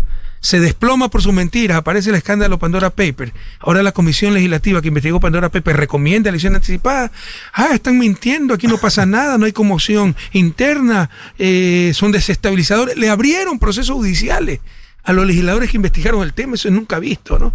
Entonces trata de rehuir su responsabilidad. Un presidente responsable, él mismo pone su cargo a consideración, como lo hizo Hugo Chávez. Después que le dieron el golpe de abril 2002, dos decían, no, ya no tiene apoyo popular. Él mismo impulsó un, Un referéndum. un referéndum revocatorio en López Obrador- 2014 y lo ganó. López lo Obrador va a poner el próximo año a consideración de su pueblo, su cargo. Modestia aparte, no me gusta ponerme ejemplo. Pero yo fui electo en el 2007 hasta el 2011, hicimos un proceso constituyente y, y pusimos elecciones en el 2009 para que la gente ratificara revocara mi cargo. Eso es ser verdaderamente demócrata y pensar en el bien común, no pensar solamente en calentar un sillón. Em, en ese sentido, mm, podemos eh, pensar también, eh, hablábamos entonces de la región, del contexto político. Federico, perdón, no quiero Sí. dirigir la entrevista, que sí, es- sí importante es- estos son temas profundos, porque se está hablando de parlamentarismo para América Latina. ¿No? En el grupo de Puebla, mi querido amigo José Luis Rodríguez Zapatero viene de un sistema semipresidencialista y eh, él es muy, muy inclinado a un sistema parlamentario. Eso serviría para Europa. Claro. Donde, porque el No, sistema parlamentario para- la para mayoría, países, y la mayoría países en el, eh, en el Parlamento cambia y cae el gobierno. Claro. ¿Tú te imaginas un sistema parlamentario en América Latina? Cada 15 días tendremos un nuevo primer ministro. Bueno, en Perú pasa un poquito eso, ¿no? La fragilidad del sistema político peruano es en parte la capacidad de veto que tiene el Parlamento Con peruano. todo respeto, el sistema peruano es un Frankenstein, o sea, no tiene lógica ni concierto. El, el Congreso tiene que aprobarle el gabinete del presidente. ¿Qué es eso, Dios mío? Em, sí, eh, ¿usted siente que la discusión del parlamentarismo está presente en, en- en América Latina? Escuché a un par de amigos. José Luis lo entiendo porque es europeo, ¿no? Sí. Ernesto Samper también está impulsando esa, esa propuesta. Ya lo hemos discutido con Ernesto y yo le he dicho, estoy absolutamente en desacuerdo con aquello. Sería mortal para América Latina. Es verdad que en la Argentina hay algunos ejemplos eh, de, de- de propuestas eh, eh, en ese sentido. Me acuerdo el, el- ex juez Zaffaroni, claro. un juez importante de la Corte Suprema. Lo conozco de muy ideas- bien, un querido amigo, referencia de para ideas la justicia. progresistas también plantea, pero es verdad que eh, cuando él planteó eso no tuvo un gran acompañamiento, me parece que... Sí, Ah, pero no sabía que Raúl era para- eh, partidario del parlamento. La te- la tesis- Ya, ya parlamentarismo. tenés muchos amigos que están por ese lado. Ahí la, ahí la tesis Mira, creo que, que tiene que ver es, eh, parafraseándolo a, a es eh, evitar también eh, salir del péndulo. O sea, la idea de que un sistema parlamentario por ahí daría mayor continuidad a ciertas políticas. Políticas de Creo que lo estaba pensando, por ejemplo, el gobierno de Macri, ¿no? Como rápidamente un gobierno de derecha re- eh, retrotrajo muchos eh, avances que se habían tenido en otra etapa. Mira, yo he ejercido el poder y también he estudiado bastante el desarrollo. Eh, y escri- estoy escribiendo un libro sobre desarrollo. Y el siguiente lo voy a escribir sobre el sistema latinoamericano, donde voy a enfrentar estos problemas. Es decir, en función de mi experiencia, por dónde tenemos que recorrer y evitar ciertas novelerías algunas Ujú. veces, ¿no? Y te diría un sistema parlamentario es- va a crear una inestabilidad tremenda en cualquier país latinoamericano. Se necesita en la etapa de desarrollo que tenemos, ya cuando los países funcionan con gobierno sin gobierno, como Bélgica, que tuvo un año sin primer ministro, como Estados Unidos, que puede tener un Trump, un Bush, un Reagan y sigue funcionando, ya es otra cosa. Pero en nuestro caso se necesita poder centralizado, se necesita capacidad de ejecución, ¿no? Pero obviamente con controles democráticos, con límites y flexibilizando, eh, eh, teniendo pensamiento propio, flexibilizando ese sistema presidencialista con figuras, instituciones parlamentarias como por ejemplo la anticipación de elecciones. Vamos, sigamos ya que eh, vino entusiasmado con ese tema, me interesa. Pen- pensemos algunas cuestiones.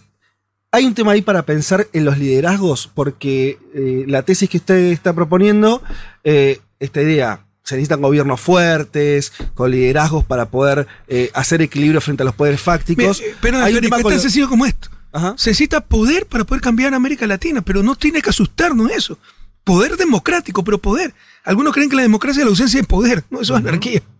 Bueno, ¿y qué pasa ahí con los recambios de los liderazgos? ¿No? Eh, eh, en ese sentido, usted es el, el fundador del, del movimiento de la Revolución Democrática en Ecuador. En otros países se empezó a ver recambios, ¿no? Por, bueno, por ejemplo, eh, bueno, en la Argentina, eh, que eh, está Alberto Fernández, o Luis Arce en Bolivia. Mm, ¿Cómo ve eso? Eh, ¿Cómo, cómo, eh, cree que hay que construir unos liderazgos? ¿Cree que todavía tienen que jugar un rol protagónico los fundadores de los movimientos? Como se Qué buena pregunta también. Porque esto, yo he cambiado, he evolucionado. Hace 10, 12 años te diría, no, alternabilidad, como le dicen ahora alternancia, que no es palabra castellana, pero alternancia. Y para, para sonar como gran demócrata, ¿no? Estos años al frente de mi país, después de todo lo que he sufrido estos cuatro años, me ha hecho muy pragmático. Si hay algo, un gobierno que sirve, un presidente que sirve, hay que continuar con ese gobierno. Si yo fuera boliviano, votaría 10.000 veces por Evo Morales. porque era Evo Morales antes de, de- que era Bolivia antes de Evo Morales? Ganó con 48%. Pero con todo lo que ha hecho Evo Morales en Bolivia debería ganar como por el 120%. Con el 120%, pero es broma, broma, por supuesto, es imposible ganar con eso. Pero es uno de los problemas ¿no? de los latinoamericanos y una de las cosas de su desarrollo. No somos eh, lógicos, eh, más que racionales, somos viscerales. Actuamos por emociones, no por reflexión. Cuando y por dice- ejemplo, por ejemplo, un Franklin Delano Roosevelt, presidente histórico de Estados Unidos, que lo sacó de la Gran Depresión, le ganó cuatro elecciones. Y votaban por él demócrata y republicano, porque esto está funcionando, hay que apoyarlo. Acá no, te odio Correa y voto por la oposición, así me quiebre mi negocio. ¿no? Te odio Morales, te odio Lula, te odio Cristina, y, y actuamos en base de pasiones, no en base de reflexiones, y eso es terrible para el desarrollo. Otra segunda reflexión, chicos. A Yo ver. sé que ustedes están- son especialistas en ciencias políticas, pero acá está la voz de la historia, experiencia. historia. Bueno, ah, eso me hubiera encantado. ¿eh? Yo soy un aficionado a la historia, pero La ciencia la- política no te gustó nunca, me gusta. Creo que la historia es la mejor maestra. Sobre todo en ciencias, entre comillas, como la economía, que son ciencias sociales, en ver- eh, inexactas, ¿no? que lo que te dicen que es la teoría, es ide- ideología disfrazada de ciencia, y la mejor, por ejemplo, para el problema del desarrollo, no hay mejor maestra que la historia. Pero en todo caso, en función de esa historia, debemos hacer lo que hicieron los países desarrollados cuando tenían nuestro nivel de desarrollo. Si queremos copiar, ojalá podamos crear cosas propias, pero otros quieren imitar las instituciones actuales de los países desarrollados. Y mire que en Estados Unidos ya solo hay una reelección para el presidente. Sí, pero hasta Franklin Delano Roosevelt tenía reelección indefinida. Y así lo hicieron con Franklin Delano Roosevelt. Y nuestros niveles, al menos el de Ecuador, de ingreso per cápita, corresponden a los niveles de ingreso per cápita de Estados Unidos de principios de siglo. Con esa situación nos tenemos que comparar. No ahora, que hasta con un Trump puede funcionar ese país. De, eh, sigamos eh, un- eh, en esa huella.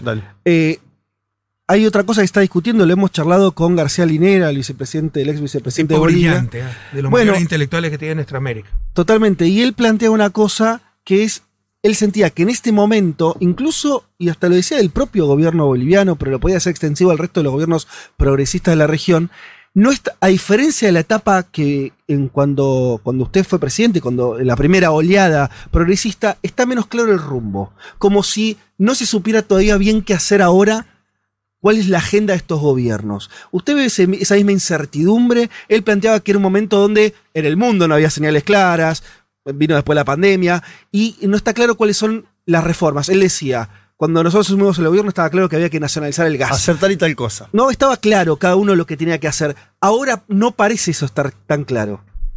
Para mí está muy claro. No, no hay dónde perderse. A ver, ¿y qué sería? A nivel político, gobiernos que representen a las grandes mayorías, Sí. pero además altamente técnicos. Porque el voluntarismo incompetente puede hacer tanto daño como la corrupción, o más daño. Y eh, eso significa, por ejemplo, potenciar el crecimiento, pero con equidad. Nadie ha inventado el agua tibia en cuestiones de equidad, lo que pasa es que son problemas políticos inmensos.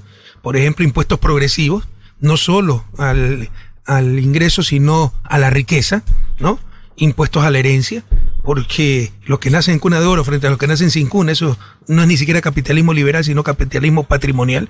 Y esos ingresos que financian oportunidades para todos, educación, salud, etcétera, capacidades, el concepto de desarrollo de Amartya Sen, controlar, no, en el siglo XXI la izquierda no puede negar el mercado, sería un absurdo, pero tiene que regular ese mercado. Eso te podría decir en la nueva concepción de socialismo, ya no es a quién pertenecen los medios de producción, sino básicamente si tienes el mercado controlando a la sociedad o la sociedad controlando al mercado. Eso significa regular los mercados en función de los objetivos sociales, especialmente, no me gusta llamarle mercado, el sistema laboral, los salarios, los derechos laborales, etcétera, pero en general el poder de mercado. Y cuarto, ahí sí, la propiedad, ¿no? El acervo social, a quién pertenece. No ha habido sistemas puros. El sistema capitalista tiene propiedad pública. Pero ¿qué debe ir a lo público? Por ejemplo, recursos naturales no renovables. ¿Qué tiene que ir al sistema cooperativo? Democratizar la propiedad. Eso te habla mucho un Tomás Piketty, por ejemplo. ¿no? Entonces, para mí está claro, pero todo lo que te acabo de decir tan sencillamente es extremadamente duro a nivel político. De hecho, usted le intentó un impuesto a la herencia. Y no los mismos salió. pobres que nunca van a recibir una herencia salieron a protestar apoyando a los ricos. Eso es lo que Gramsci llamaba la cultura hegemónica, transmitida por los medios de comunicación. Convencer a los pobres de hacer lo que es funcional, lo que es beneficioso para los ricos. Pero por si acaso, ¿ah?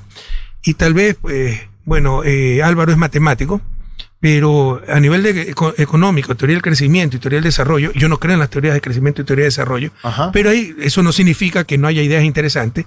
Lo que pasa es que una primera etapa, el corto plazo, es fácil crecer cuando acumulas recursos. Por ejemplo, nacionalizaciones en Bolivia, nosotros renegociaciones de contratos petroleros. Y con precio alto de commodities. Pero cuando se agote esa etapa, Sí. ya el crecimiento de largo plazo es en función de eficiencia, innovación, ¿no? Ciencia, tecnología, y eso es mucho más complejo. Tienes que preparar talento humano. Tienes que preparar no solo el talento humano, ese espíritu, ni siquiera empresarial. Un espíritu empresarial es que tú haces otro supermercado. Un espíritu innovador. Significa que no es supermercado, sino ventas por a nivel digital, qué sé yo. Entonces, esa es una etapa mucho más compleja y cuando se agotó en gran medida esa primera etapa, no son cosas independientes, eh, estoy simplificando. Sí, sí. Pero en Ecuador, en Bolivia, hay que ir a esa segunda etapa. Entonces, para mí no hay dónde perderse. Bueno, para mí no hay dónde perderse, dice un Correa así como muy seguro cuando le preguntamos si no era un momento de mayor incertidumbre respecto de los de la agenda de los gobiernos progresistas. Em, Es interesante el debate del sistema parlamentario, ¿no? Dentro del grupo de Puebla que él marca, ¿no? Que lo marca con Zapatero, que viene desde España con supuestamente esa idea. Y después me parece que lo, pi- lo pinchamos bien en el sentido de. Él, él marca una serie de elementos que hay que tomar en consideración o hacer, ¿no? Entre ellos, por ejemplo, el impuesto de la herencia. Pero ella lo intentó hacer eso y no lo pudo hacer. Claro. Entonces ahí también hay una tensión entre. Sí, sí. Entre lo que querés hacer y lo, lo, que, querés y lo que se puede. Chicos, están escuchando ahí de- del otro lado, me refiero a nuestros colegas, Juan Sí, yo- Leti. Yo me quedé pensando en lo del sistema parlamentario, sobre todo, bueno, que estamos en Chile, que, se- que es una de las posibilidades que salga de la. Cierto, es verdad, es verdad, Chile lo puede exactamente implementar. lo mismo. Sí. Totalmente. Eh, pero estoy, estoy muy con Correa en esa. Yo creo que Sí. generaría una crisis eh, política Sí. y social constante. Se están metiendo en una los chilenos, solitos además, ¿no? Sí, acá, es una comisión de la constituyente, ¿no? La del sistema político. Y, y sí, sí. De Y hecho, le- Boric, para volver Sí, un poco al perfil, sí. Boric dice: Yo quiero ser un presidente que se vaya con menos poder del Sí. que de- con el que entra. Del que llegó. Y me parece que es una definición Mm. clara. eh, bien interesante. ¿no? Bueno, Para- por lo menos ahí. un poco lo que decía Correa. Claro, totalmente eh, eh, contracorriente de lo que, de lo que plantea Correa. En Eh, general todos los presidentes se van con menos poder del que llegan porque Bueno, eso también es cierto. Sí. se van perdiendo elecciones. Pero no todos lo entregan alegremente. Ni hablar de Lenín Moreno, que se fue creo que con la peor imagen de todos los presidentes, o ahí está entre. Entre. Pero bueno, una, una cosa es por, por claro, por, por cómo gestionaste. Y lo otro que me pareció interesante, no sé qué, qué pensaron ahí, eh, porque se dice- eso se dice bien poco. A mí me gustó eso que se dice bien poco, que es eh, la cuestión de que.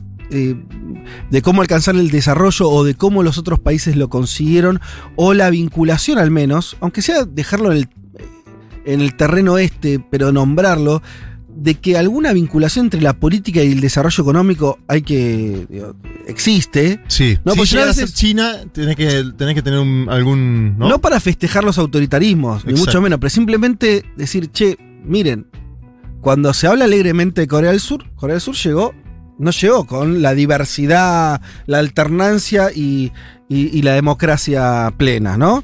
Llegó al desarrollo con un modelo, un modelo autoritario. Y, y los modelos de desarrollo de los últimos años, décadas, son eso. Ahora, nosotros acá queremos intentar otra cosa, está buenísimo. eh, Y tiene que ver además con los factores democráticos latinoamericanos, una No, no, herencia, una- seguro. una cultura. Lo que quiere decir es que a veces. A, a mí me molesta cuando los economistas, sobre todo, lo hacen eso. Decir, no, mirá lo que hizo Corea del Sur. Bueno, no te olvides cómo lo hizo. Claro. Porque después se pone, se, se dice alegremente, no sé, por ejemplo, una crítica que yo creo válida eh, a los progresismos o a los gobiernos de, de- de la, de, la, de los 2000. Ujú. Che, no cambiaron la matriz productiva. Y decir, bueno. Eso, eso ¿cómo- tarda cómo 20 o haces? 30 años. ¿sí? Claro, ¿cómo haces? No- es soplar y hacer botella. Sí. Cambiar la matriz productiva. Es más, si vos querés encontrar un ejemplo exitoso con democracia en el último siglo, y te, va a costar. Te va a costar. Eh, pero a mí me pareció, por lo menos como planteo de problema, me pareció interesante. En general, los líderes políticos, viste, a veces no se meten con esas, con esas cuestiones. Ahí él, él- lo nombró pensándola desde la cuestión de del presidencialismo, ¿no? Eh, Le- Leti, Juan, esta cosa de decir, bueno, che, hay que darle poder a los presidentes, porque si no, si no hay, si no hay Dice- poder en los presidentes y no hay continuidad, es muy difícil de Igual dijo poder democrático para poder cambiar a América Latina, o sea, se cuida mucho, dice, eh, a favor de los liderazgos, casi te diría que en contra de esa alternancia que él mismo pregonaba en el pasado, pero diciendo poder democrático también, ¿viste? Lo- como que lo marcó en la frase. No, sí, claro, claro. sí. No, por eso digo, no está, no está pensando en modelo autoritario. Exacto. Eh, pero bueno, hay una cuestión ahí. No, digamos, pero a su vez, eh, digamos, como que surge este planteo de, bueno, si querés cambiar la matriz productiva, que sí, que es una de las grandes Mm. críticas a los gobiernos de izquierda, eh, bueno, hay que pareciera que el límite entre el autoritarismo o llevar adelante ciertas medidas que por ahí pueden parecer antipáticas para justamente contrarrestar el poder que sabemos que tiene claramente cualquier em- empresario o empresa que, que ve en riesgo su posibilidad de seguir eh, enriqueciéndose, ¿no? Me parece que por ahí vos decís que es muy difícil encontrar y la verdad es que creo que sí, pero me parece que el, el ejemplo más claro, bueno, y lo mencionaba también Correa, es Bolivia y termina con un golpe de Estado. Entonces es, es medio complejo, pero sí, me parece que para plantearlo igual eh, está buena esa discusión. Totalmente. Bien. eh, ¿Qué tenemos acá? Bueno, sigamos, sigamos con. Porque, porque sigue ahí. En un punto no se aleja tanto de, de lo que empezó a discutir. Eh, vamos a escuchar ahora. Lo que continúa es un audio, una parte, eh, que es la que, la que efectivamente continúa en nuestra charla. Digo esto, no estamos, no estamos haciendo un Frankenstein, estamos solamente haciendo stop cada tanto de la conversación. Para comentar un poquito. Pero eh, es, como, es como fue. Un la- continuado. es como fue la entrevista. Eh, y acá, esto es súper interesante porque habla de la calle, la movilización y los gobiernos. Y es muy interesante porque él se pone como un no ejemplo de eso. Escúchenlo y después lo comentamos. Otra cosa que nos dijo Linera fue que había un peligro que era que los gobiernos nacional populares estaban abandonando la calle, ¿no? Y que la calle estaba siendo expresión de las derechas latinoamericanas en diversos países. Y nos puso el ejemplo de Bolivia en este contexto muy complicado, donde hay un actor como Camacho que dice, vamos a hacer un nuevo golpe, ¿no? Un tipo que encima es gobernador.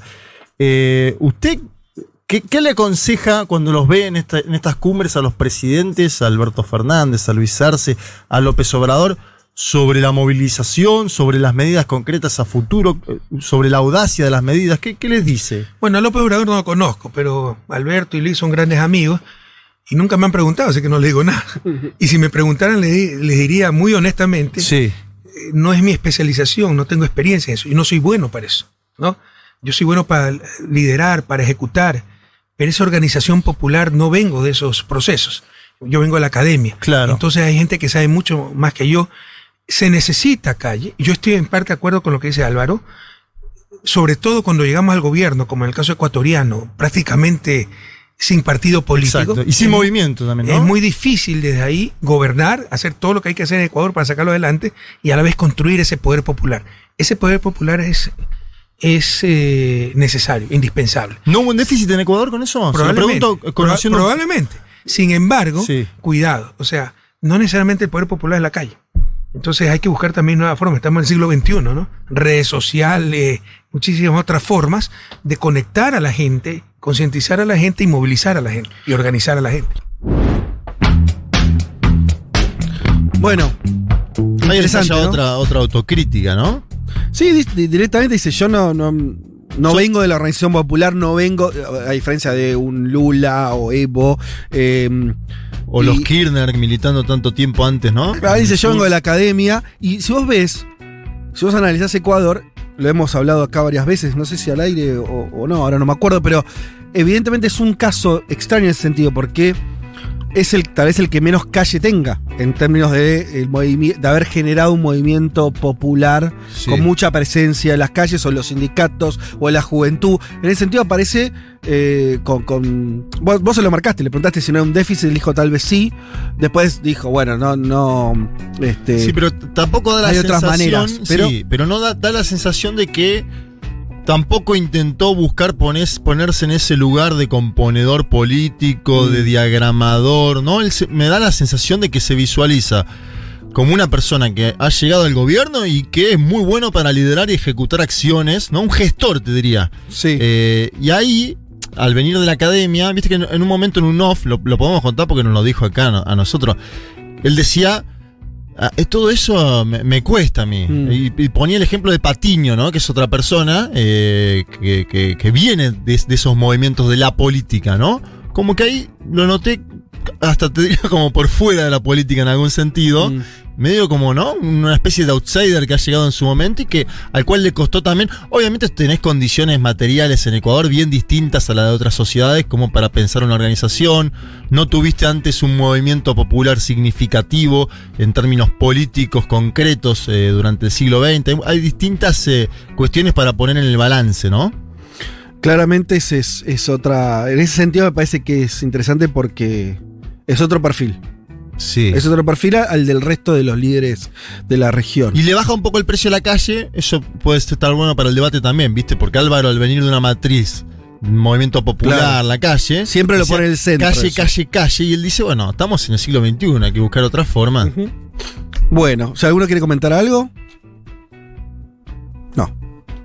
Que- que- que- Quedaron callados nuestros, nuestros amigos. Bien, continuemos. No, no, que, que no sé qué decir. No, No, no, está bien, está bien. Che, eh, este tema, a ver, supongo que este les va a interesar mucho porque tiene que ver con las elites en Latinoamérica. Obviamente la mirada de Correa es muy negativa, pero de vuelta, más allá de, de eso, que es par, que es uno, uno lo podría esperar, me parece que la reflexión sobre qué haces con las elites, eh, que no, si son aliados posibles o no, me parece que también está en el centro de lo que puede ser un debate, al menos de los sectores de izquierda, progresistas, nacional populares en la, región, porque es un problema con el que todos los gobiernos de ese estilo se encuentran a la hora de gobernar. Y ahí sí que no hay diferencias. ¿eh? De hecho, van a ver lo que él dice de las élites, creo que puede ser casi eh, calcado en cualquier otro país. Así que me parece un- uno de los de los grandes temas y que ocupó una parte de la conversación. Eh, no es tan largo esta, esta parte, son cinco minutitos, pero hay muchas reflexiones ahí, después las comentamos. ¿Cómo se hace? Creo que es otro de los problemas que hay ahora, eh, seguir avanzando con las, las elites que cada uno de los países tiene. ¿Qué balance hace usted habiendo sido gobernante de, de- de- de Ecuador? Es otra traba, ¿no? Importante ahí. ¿Qué? Las élites. Claro. Pucha, eso te doy un seminario. Para mí son las grandes No, culpables pero me refiero, retraso. también tiene que ser parte de ese desarrollo. ¿Cómo se hace si no? Eh, Yo creo que son el estorbo para el desarrollo, Mm. porque en el mundo anglosajón las élites fueron eh, medios de progreso. El progreso técnico lo utilizaron para mejorar a los demás. El businessman en Estados Unidos es un role model, ¿no? El, el ejemplo a seguir, porque razonablemente ese tipo ha creado, generado valor agregado, generado empleo, pagado impuestos. Aquí todo Se la fugaron. todo businessman es sospechoso pues en, en América Latina y no nos falta razón. Entonces no están alineados los objetivos sociales, ¿no? En el caso estadounidense, por ejemplo, ese businessman, ese hombre de negocio generando valor, esas empresas propiedad del 52% de la población estadounidense en Latinoamérica, ese businessman sospechosamente rico, no sabemos cómo, eh, por rentas, por evadiendo impuestos, y eh, las empresas en manos, ¿qué será? El 2% de la población. Entonces, ¿qué me importa si le va bien o mal a- al businessman y a la empresa? En Estados Unidos están pendientes pues, de Wall Street, de los índices de, de acciones y todas esas cosas. Entonces, eh, una de las grandes culpables del retraso de América Latina son las élites. Aquí te puedo hablar mucho, pero déjame hacer una reflexión anterior. Perdóname, que es mi especialidad, teoría del crecimiento, teoría del desarrollo. Ya te digo, no creo en las teorías, pero así se llama. Cuidado, que los procesos que te dije, acumulación de recursos, de capital, e innovación, cambio, eh, no son independientes. ¿no? Cuando tú tienes muchos trabajadores con pala, cada un trabajador con una pala, y le das a un trabajador un tractor, vas a tener un incremento de productividad, pero vas a tener probablemente el mismo sistema. Si le das a todos los trabajadores de ese tractor, un tractor, ya no solo que tienes aumento de productividad, tiene un sistema totalmente diferente, con sinergias, externalidades, etcétera. ¿Sí me explico? ¿Ya? Pero no es que la acumulación de capital es independiente de mejoras en eficiencia, innovación, eh, cambios organizacionales, etcétera. Dicho esto, volvamos a las élites. ¿Se define como, keynesiano usted? Parte macroeconómicamente, es heterodoxo, En todo caso, volvamos a lo de las élites, que es uno de mis temas favoritos. Dale. Estoy escribiendo en No, el libro. Yo se lo pregunto porque las élites uno las puede criticar, pero al final están ahí también. Quiere decir, los países Sí, se.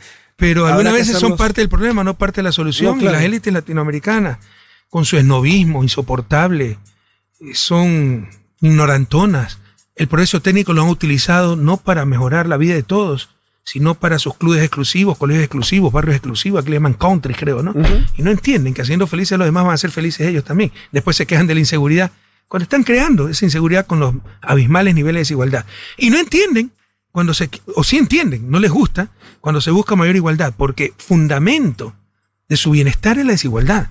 O sea, tú no entiendes, conmigo los empresarios triplicaron sus utilidades, pero tengo enemigos a la mayor cantidad de los gremios empresariales, porque no creen en la igualdad, porque no creen en la, rent- en la eficiencia, en la rentabilidad capitalista, creen en la lógica del poder, someter a un gobierno y en la diferenciación.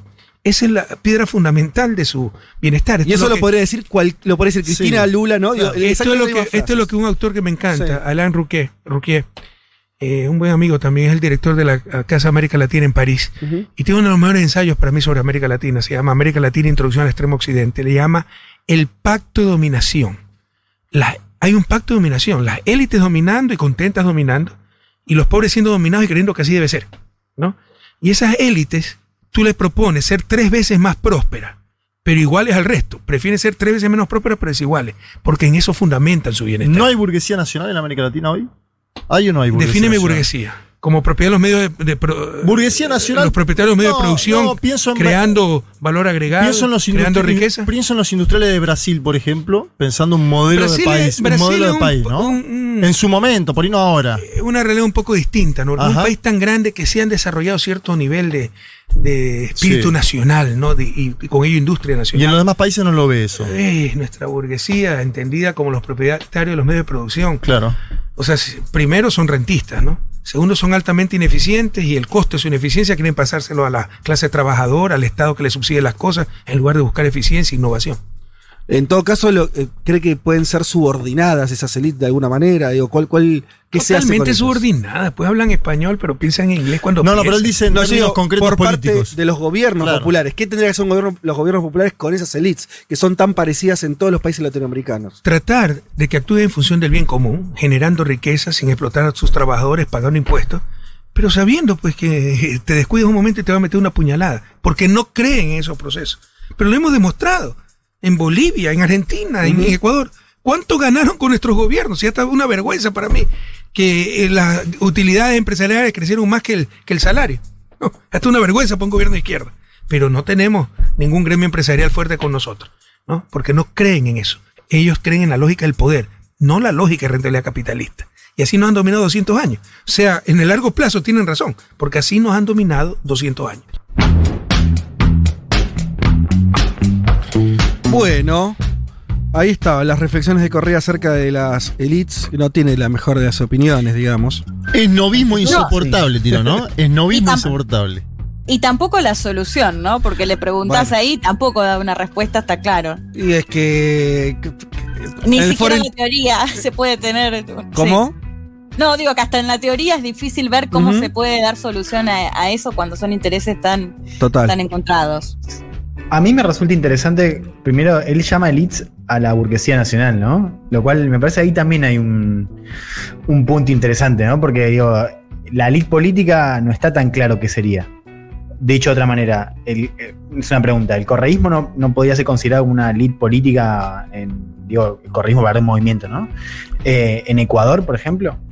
Mm, no, a ver, te, te digo cómo la, eh, con qué criterio la pregunté Sí. yo. O sea, no, elite en un sentido, cuando decís los dueños de los El países. círculo del poder Claro. fáctico. Los círculos No, no, sí, rojos. sí, de digo, me parece que eso, y, y eso Lo tiene un poco de política. Digo, no, no pondría el correísmo ahí ni de casualidad. No, no, no, de- o sea, entiendo que cuando él Sí. respondía hablaba de la burguesía nacional, ¿no? Ahí estamos de acuerdo. Sí. Eh, como de la élite económica, ¿no? Ahí sí creo que, que Sí, sí, claramente de hecho lo dice- Y él apuntaba un poco a eso. ¿Por qué lo digo? Porque creo que estamos en un momento donde eh, estamos viendo como un, sobre todo en la ciudadanía, y lo vemos mucho en elecciones, lo comentamos mucho acá en este programa, como esta reacción contra las élites, ¿no? Eh, expresadas desde la ciudadanía. Y, y un poco también me parece que estamos viendo cómo en algunos casos eh, esa, esa bronca contra las élites incluye también a ese tipo de movimientos y gobiernos. ¿Me explico? Sí, sí. Ahí yo creo que estás con. O sea. eh, creo que estamos hablando de cosas distintas. Estamos pon- Ni poniendo el nombre de elite en cosas que interesante la son. cuestión de las élites, sí. Sí, digo.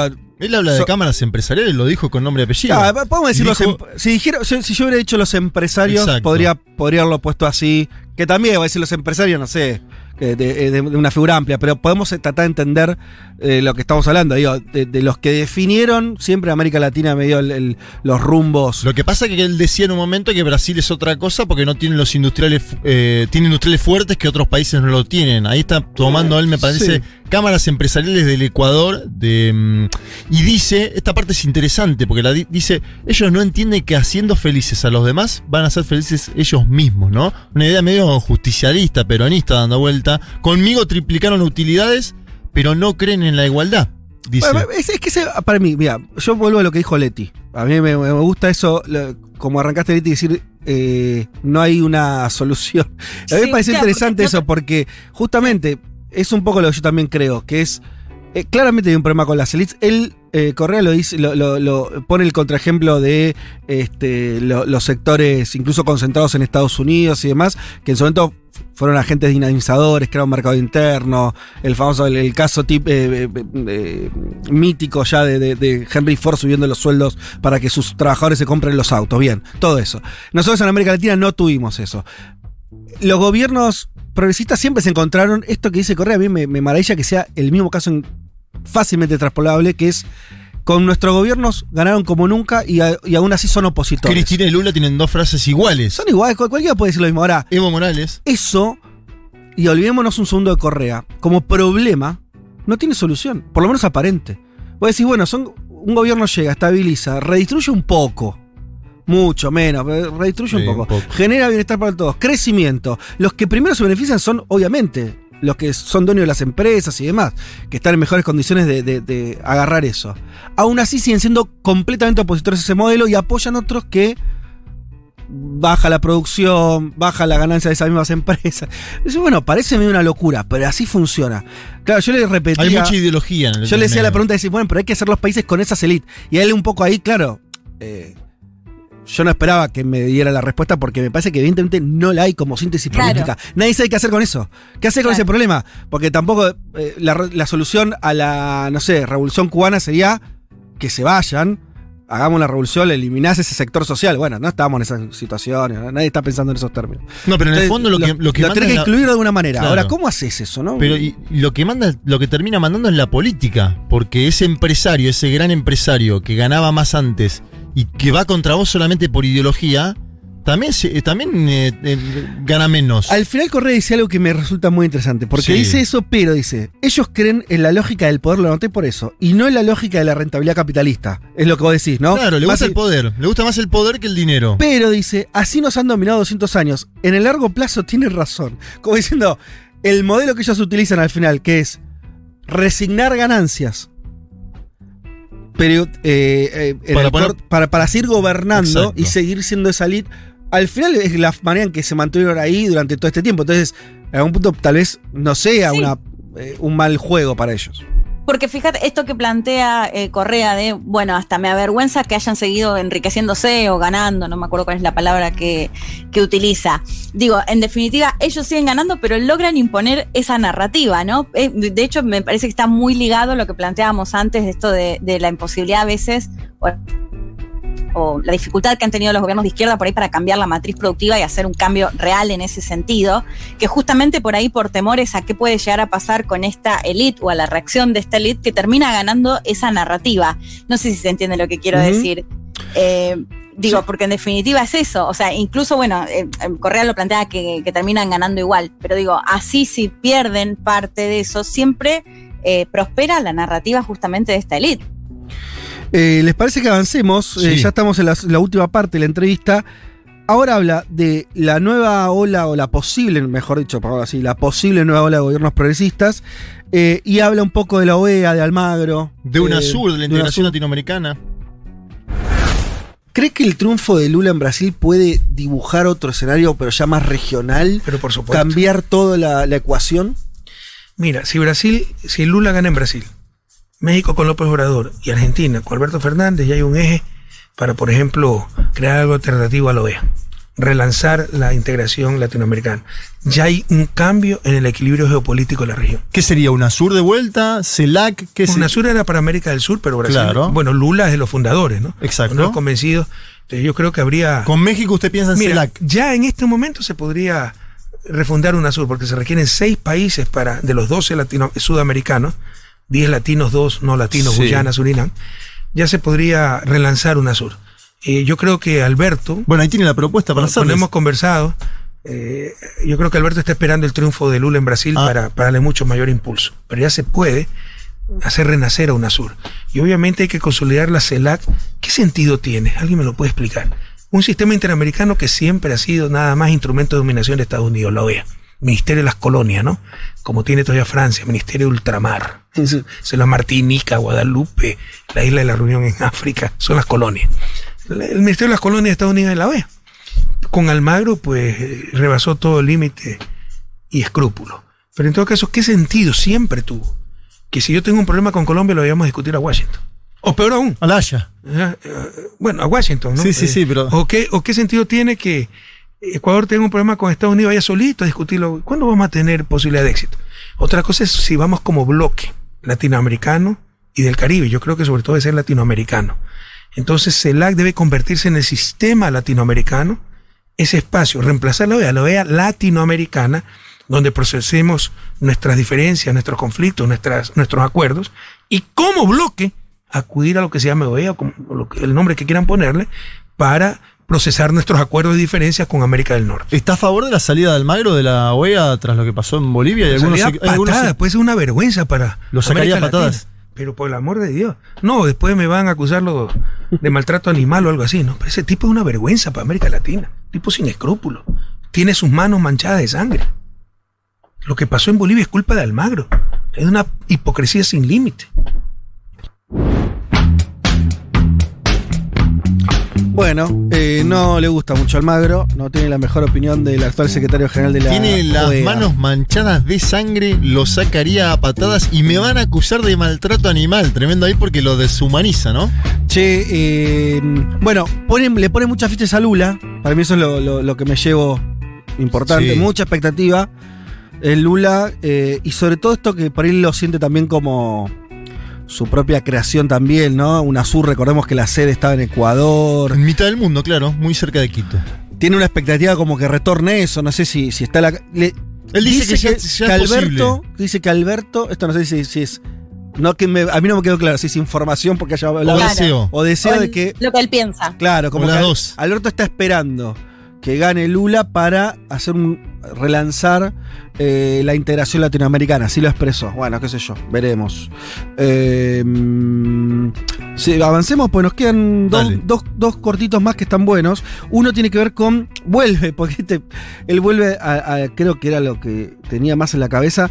eh, el vínculo entre desarrollo y liderazgos. Dice: se han satanizado, sa- satanizado los liderazgos. Vuelve con esta idea de que son importantes. Eh, y, de vuelta lo vuelve a vincular con que son necesarios para lograr desarrollo económico. Lo dice así. América Latina cayó como nunca en términos económicos eh, por la pandemia. Eh, ¿Cómo hacen esos gobiernos progresistas de nuevo ciclo que a su forma, como nos decía Linera, no enamoran, porque también es otra característica que está sucediendo, estos progresismos actuales. En algunos países, también lo pongo a título personal si quiere, para no dejarlo pegado a García Linera, no enamoran. ¿Y, qué se hace para volver a enamorar, para volver a encantar? Mira, en la mediocridad de la política latinoamericana se ha satanizado el liderazgo. Los liderazgos son deseables.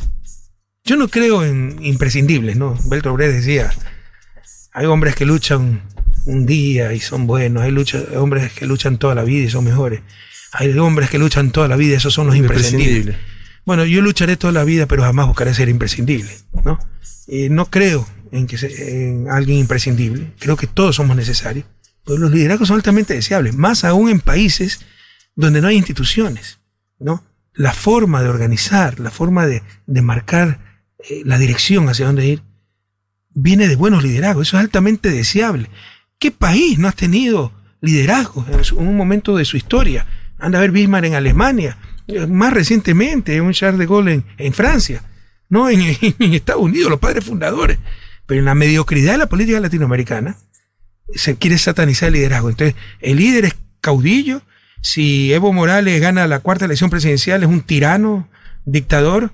Eh, si Angela Merkel gana la cuarta elección como canciller de Alemania, es una democracia madura y una lideresa. Entonces, con esos criterios, va a ser muy difícil salir de su desarrollo. Yo no tengo. porque refleja mediocridad. Sí. El buscar superar al otro no siendo mejor que el otro, sino hundiendo al otro. No tengo duda que Evo Morales quiere volver a ser presidente de Bolivia. No tengo dudas por las veces que lo escuché hablar. Si le, pregunta, le preguntamos a usted en concreto, ¿sueña con volver a ser presidente de Ecuador? No, y ese no es el problema, eso es lo que no se entiende. La cuestión, hay mucha gente que me critica por Twitter, por Twitter, ¿no? Sí. Pero ya fuiste presidente, ya quédate callado, no entendieron nada. Ajá. Si el objetivo no es que yo haya sido presidente, que vuelva a hacerlo, el objetivo es sacar al país de su desarrollo. Lo están Pero lo ve, como, destrozando. lo ve como un instrumento. Eh, Estaré donde sea más necesario Ajá. para llevar a mi país por la senda de desarrollo. Senda que teníamos. Yo soy especialista en desarrollo. Los procesos más rápidos de desarrollo, con dictadura, guerra fría, ayuda ilimitada de Estados Unidos frente al comunismo, Singapur, Corea del Sur, Taiwán, tomaron 30, 40 años en dictadura. Nosotros tenemos que hacerlo más rápido, mejor y en democracia. Pero no lo vamos a poder hacer en 10 años, ni en 15 años, ni en 20. Íbamos por la senda del desarrollo, pero faltaba mucho más. Estos nos retrasaron 20 años. Ya no veré mi- uno de mis proyectos vitales, mi sueño, era ver a mi país fuera de su desarrollo. Ya me robaron ese sueño. Pero hay que retomar ese rumbo y estaré donde sea más necesario para ese fin. Que no es Rafael Correa, no es Evo Morales, son nuestros pueblos, nuestros países. Bueno, ahí volvió sobre esa eh, cuestión de liderazgos y desarrollo. Y Igual es nombró loco los porque yo ejemplos le, históricos. yo le pregunté cómo se vuelve a enamorar y me dice con liderazgo, ¿no? Casi que la contesta desde ese palo a la pregunta. Sí. Con liderazgo fuerte. Con los mismos que estuvimos antes, casi que dice. Y después dice, eh, yo no creo en los imprescindibles, pero bueno. eh, se- Es que hay algo, mira, porque si no tenemos, ya estamos pasados, pero eh, A mí me parece que a veces la realidad muestra, más allá de las de que, que te parezca, ¿viste? Sí. va mostrando los límites o no.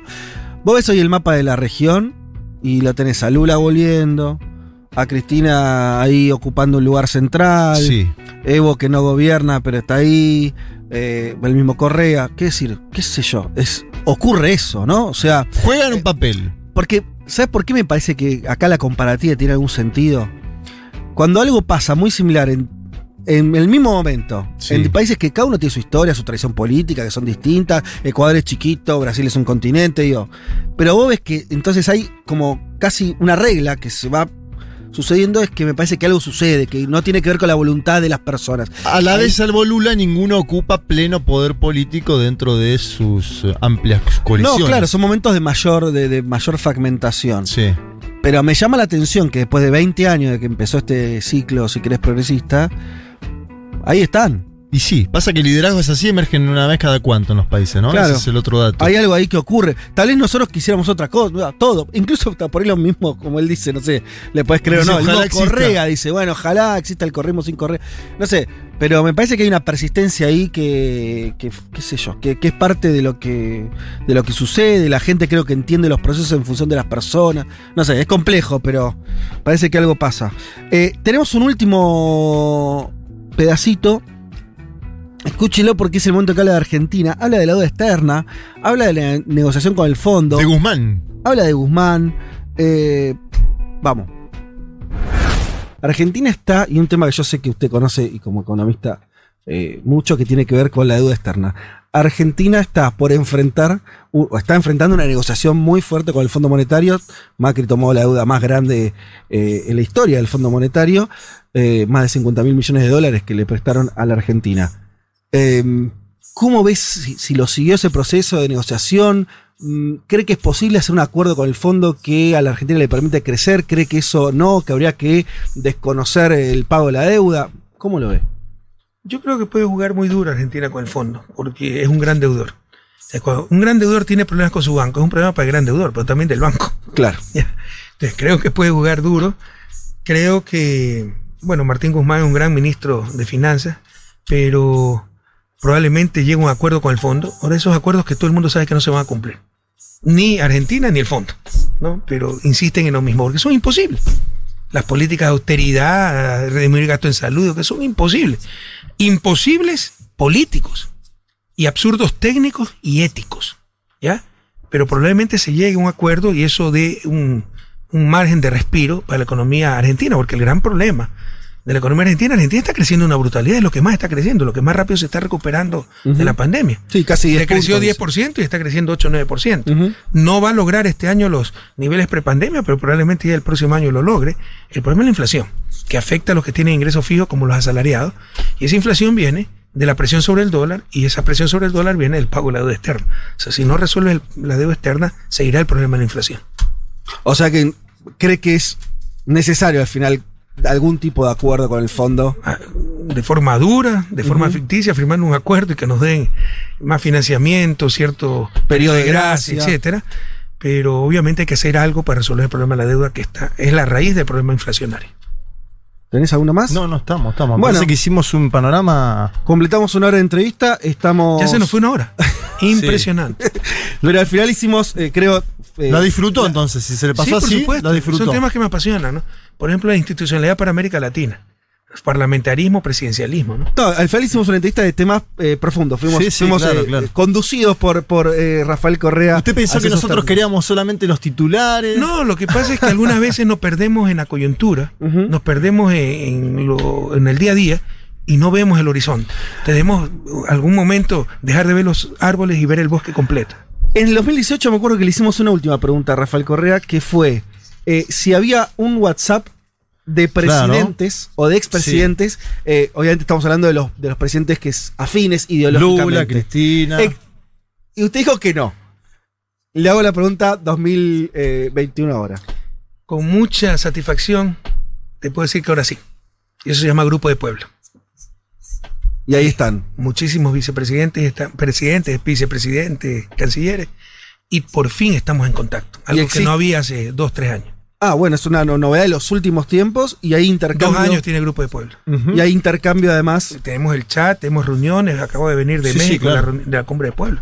Ah, bueno, ustedes podemos Tenemos decir- reuniones virtuales. Hemos avanzado entonces. en Eh, hemos sentido. avanzado, por supuesto. Es una gran noticia. Rafael Correa, le agradecemos muchísimo que haya estado en Futurock, en un mundo de sensaciones. Esta es su casa.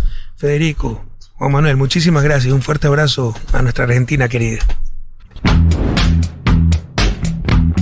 Bueno, a mí lo que más me gustó de la entrevista fue el final. Eh, el famoso chat que él tanto... ¿Te acuerdas que lo dijo hasta con amargura cuando se le preguntamos en el 2018? Dijo, no, no, la verdad que no, hablamos poco. Eh, porque el grupo de Puebla sabíamos que existía. Pero bueno, eso puede ser un grupo, hay más, qué sé yo, cada tanto. Está el chat. Se comunican por chat, hablan. Sí. Hablan, se comunican. em, Ahí tenés. Me parece que igual se nota que venía Fede, más allá de la discusión del parlamentarismo, entusiasmado del grupo de Puebla en México. Ajá. Entonces, yo lo noté, que veía algo ahí, algún, algún cuerpo, ¿no? Que, obviamente, ahí está Aloisio Mercadante, por ejemplo, que es la mano derecha de Lula en temas internacionales. Bueno, me parece que hubo algún, alguna comunicación, algo que debatieron que lo, lo tenía entusiasmado en ese plano. Ajá. Eh, eh, se puede ver la entrevista, en este mismo momento se está estrenando en el canal de YouTube de Futu. Completa. Completa, eh, con imágenes, todo. Así que está bueno para, Totalmente. para verla. Chicos, ¿algún comentario que quieran hacer sobre la entrevista en No, general? eh, ante todo, felicitaciones. La verdad que una gran, gran entrevista eh, a, a Correa. Eh, eh, ¿Te diste Sí. cuenta por qué nos costó? Nosotros, eh, lo podemos decir al aire esto, eh, tanto Leti como Juan tenían eh, mandaron por WhatsApp un par- dos preguntas. Claro, pero. Fue difícil, yo no sé si, No, si no. se nota, pero, pero como que la entrevista teníamos pensado ciertas cosas y fue para un lado. De hecho, él dice: lado. Yo no les quiero conducir la entrevista, pero. Y empezó. Claro. Vamos, a, deba- Entonces, vamos- yo vamos creo a que debatir es- parlamentarismo, chicos. A mí me terminó gustando dónde quedó la entrevista porque eh, la verdad que con gente así, con esa experiencia, hablar de, de cuestiones más eh, estructurales, a mí me gusta más. Sí. Pero, pero bueno, nada, fue sí, como... porque te, te deja reflexionando sobre varios temas. Total, y además, viste, es, es menos casetero siempre eso, viste, cuando estás Claro. hablando de también de dificultades más estructurales o de problemas no resueltos, bueno, qué sé yo. Este, Es una entrevista que lo retrata bien a Correa en, todo su, en todos sus sentidos, ¿no? Total. Eh, en sus conceptos, sus modos, todo. To- Bueno, eh, es esto de que decíamos que también fue una parte nomás, pero la, la idea de, de un tipo más de la academia, menos de la calle, son cosas que por ahí es, de- después lo, lo escuchás y dices, claro, tiene sentido, pero al principio, esto no, no me acuerdo si lo ve con Julia ayer o cuando, esta idea que por ahí para, para el público son todos muy intercambiables los liderazgos progresistas en América Latina, muy parecidos. Son Y la diferentes. verdad que claro. cada uno tiene particularidades muy marcadas, Sí. ¿viste? Eh, y Correa por ahí lo conocemos un poco menos, qué sé yo, no sé. A mí me pareció. Me pareció interesante. Le mando un gran abrazo a Gabriela Rivadeneira, expresidenta de la Asamblea Nacional de Ecuador, que, nos está aquí. y nos está escuchando, está Ah, escuchando la nota, estamos eh, haciendo unos comentarios por WhatsApp, así que le mando un gran abrazo. Bueno, muchachos, eh, si no hay nada más que agregar, siendo las 3 de la tarde y 13 minutos ya, pasados, Nos pasadísimos. pasamos un poquito. Eh, bueno, pedamos disculpas, pero, pero la verdad que ameritaba completar la, la entrevista. Eh, cerramos el, el programa, ¿les parece? Dale. ¡Se fue!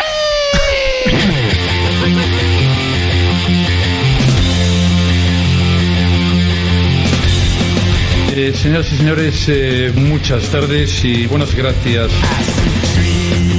Hoy nos esperó el enorme eh, David Eskenazi. La tenemos a Natalia Espósito produciendo vía remoto porque se quedó. Ella fue, para los que escuchan esta, este- esta radio, habrán escuchado que Crónica Anunciada estuvo en Mar del Plata y ya se quedó eh, el fin de semana. El que puede, puede. Sí, sí. Nati Estopa- eh, puede. Eh, Era, era cantado, era cantado que venía. Natalia Espósito puede. Pero estuvo produciendo desde allí, así que un abrazo a la distancia. Eh, Juan y Leti, sigue todo bien, ¿no? Las cuestiones así personales de eh, en Chile la están pasando bien, todo en orden. Sí, sí, Sí, yo ahora me están esperando para ir a comer un asado. Ah, bueno. ¿Asado con qué? ¿Cómo es que es el asado chileno rápido?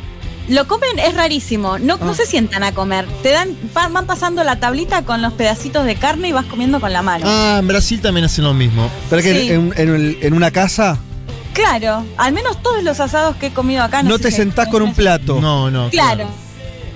No, te vas comiendo como con la ¿Te mano un gustó? pedazo de ¿Sabes que me gusta? Me gusta la ojo con Ay, ma- no, yo soy más conservadora, prefiero sentarme. Ah, vos no, no te gustó, bien. A mí me gusta una tab- tener no, una tablita, ¿no? Un buen cuchillo, un buen tenedor. No Sí, sé. Pero bueno, es así, mientras vas tomando algo, Bien. te van dando un pedacito de Un carne. picoteo, un picoteo. Bueno, eh, Juan, ¿alguna, ¿alguna fiesta? no. ¿En qué? No, eh, sí, seguimos, como dice, como Seguimos. dice Boric. Seguimos de fiesta, vamos. Viejo. Como dice Boris.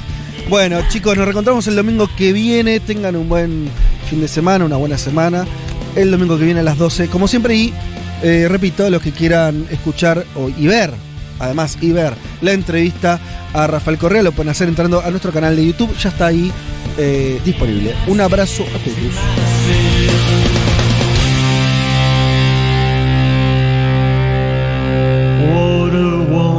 wonderful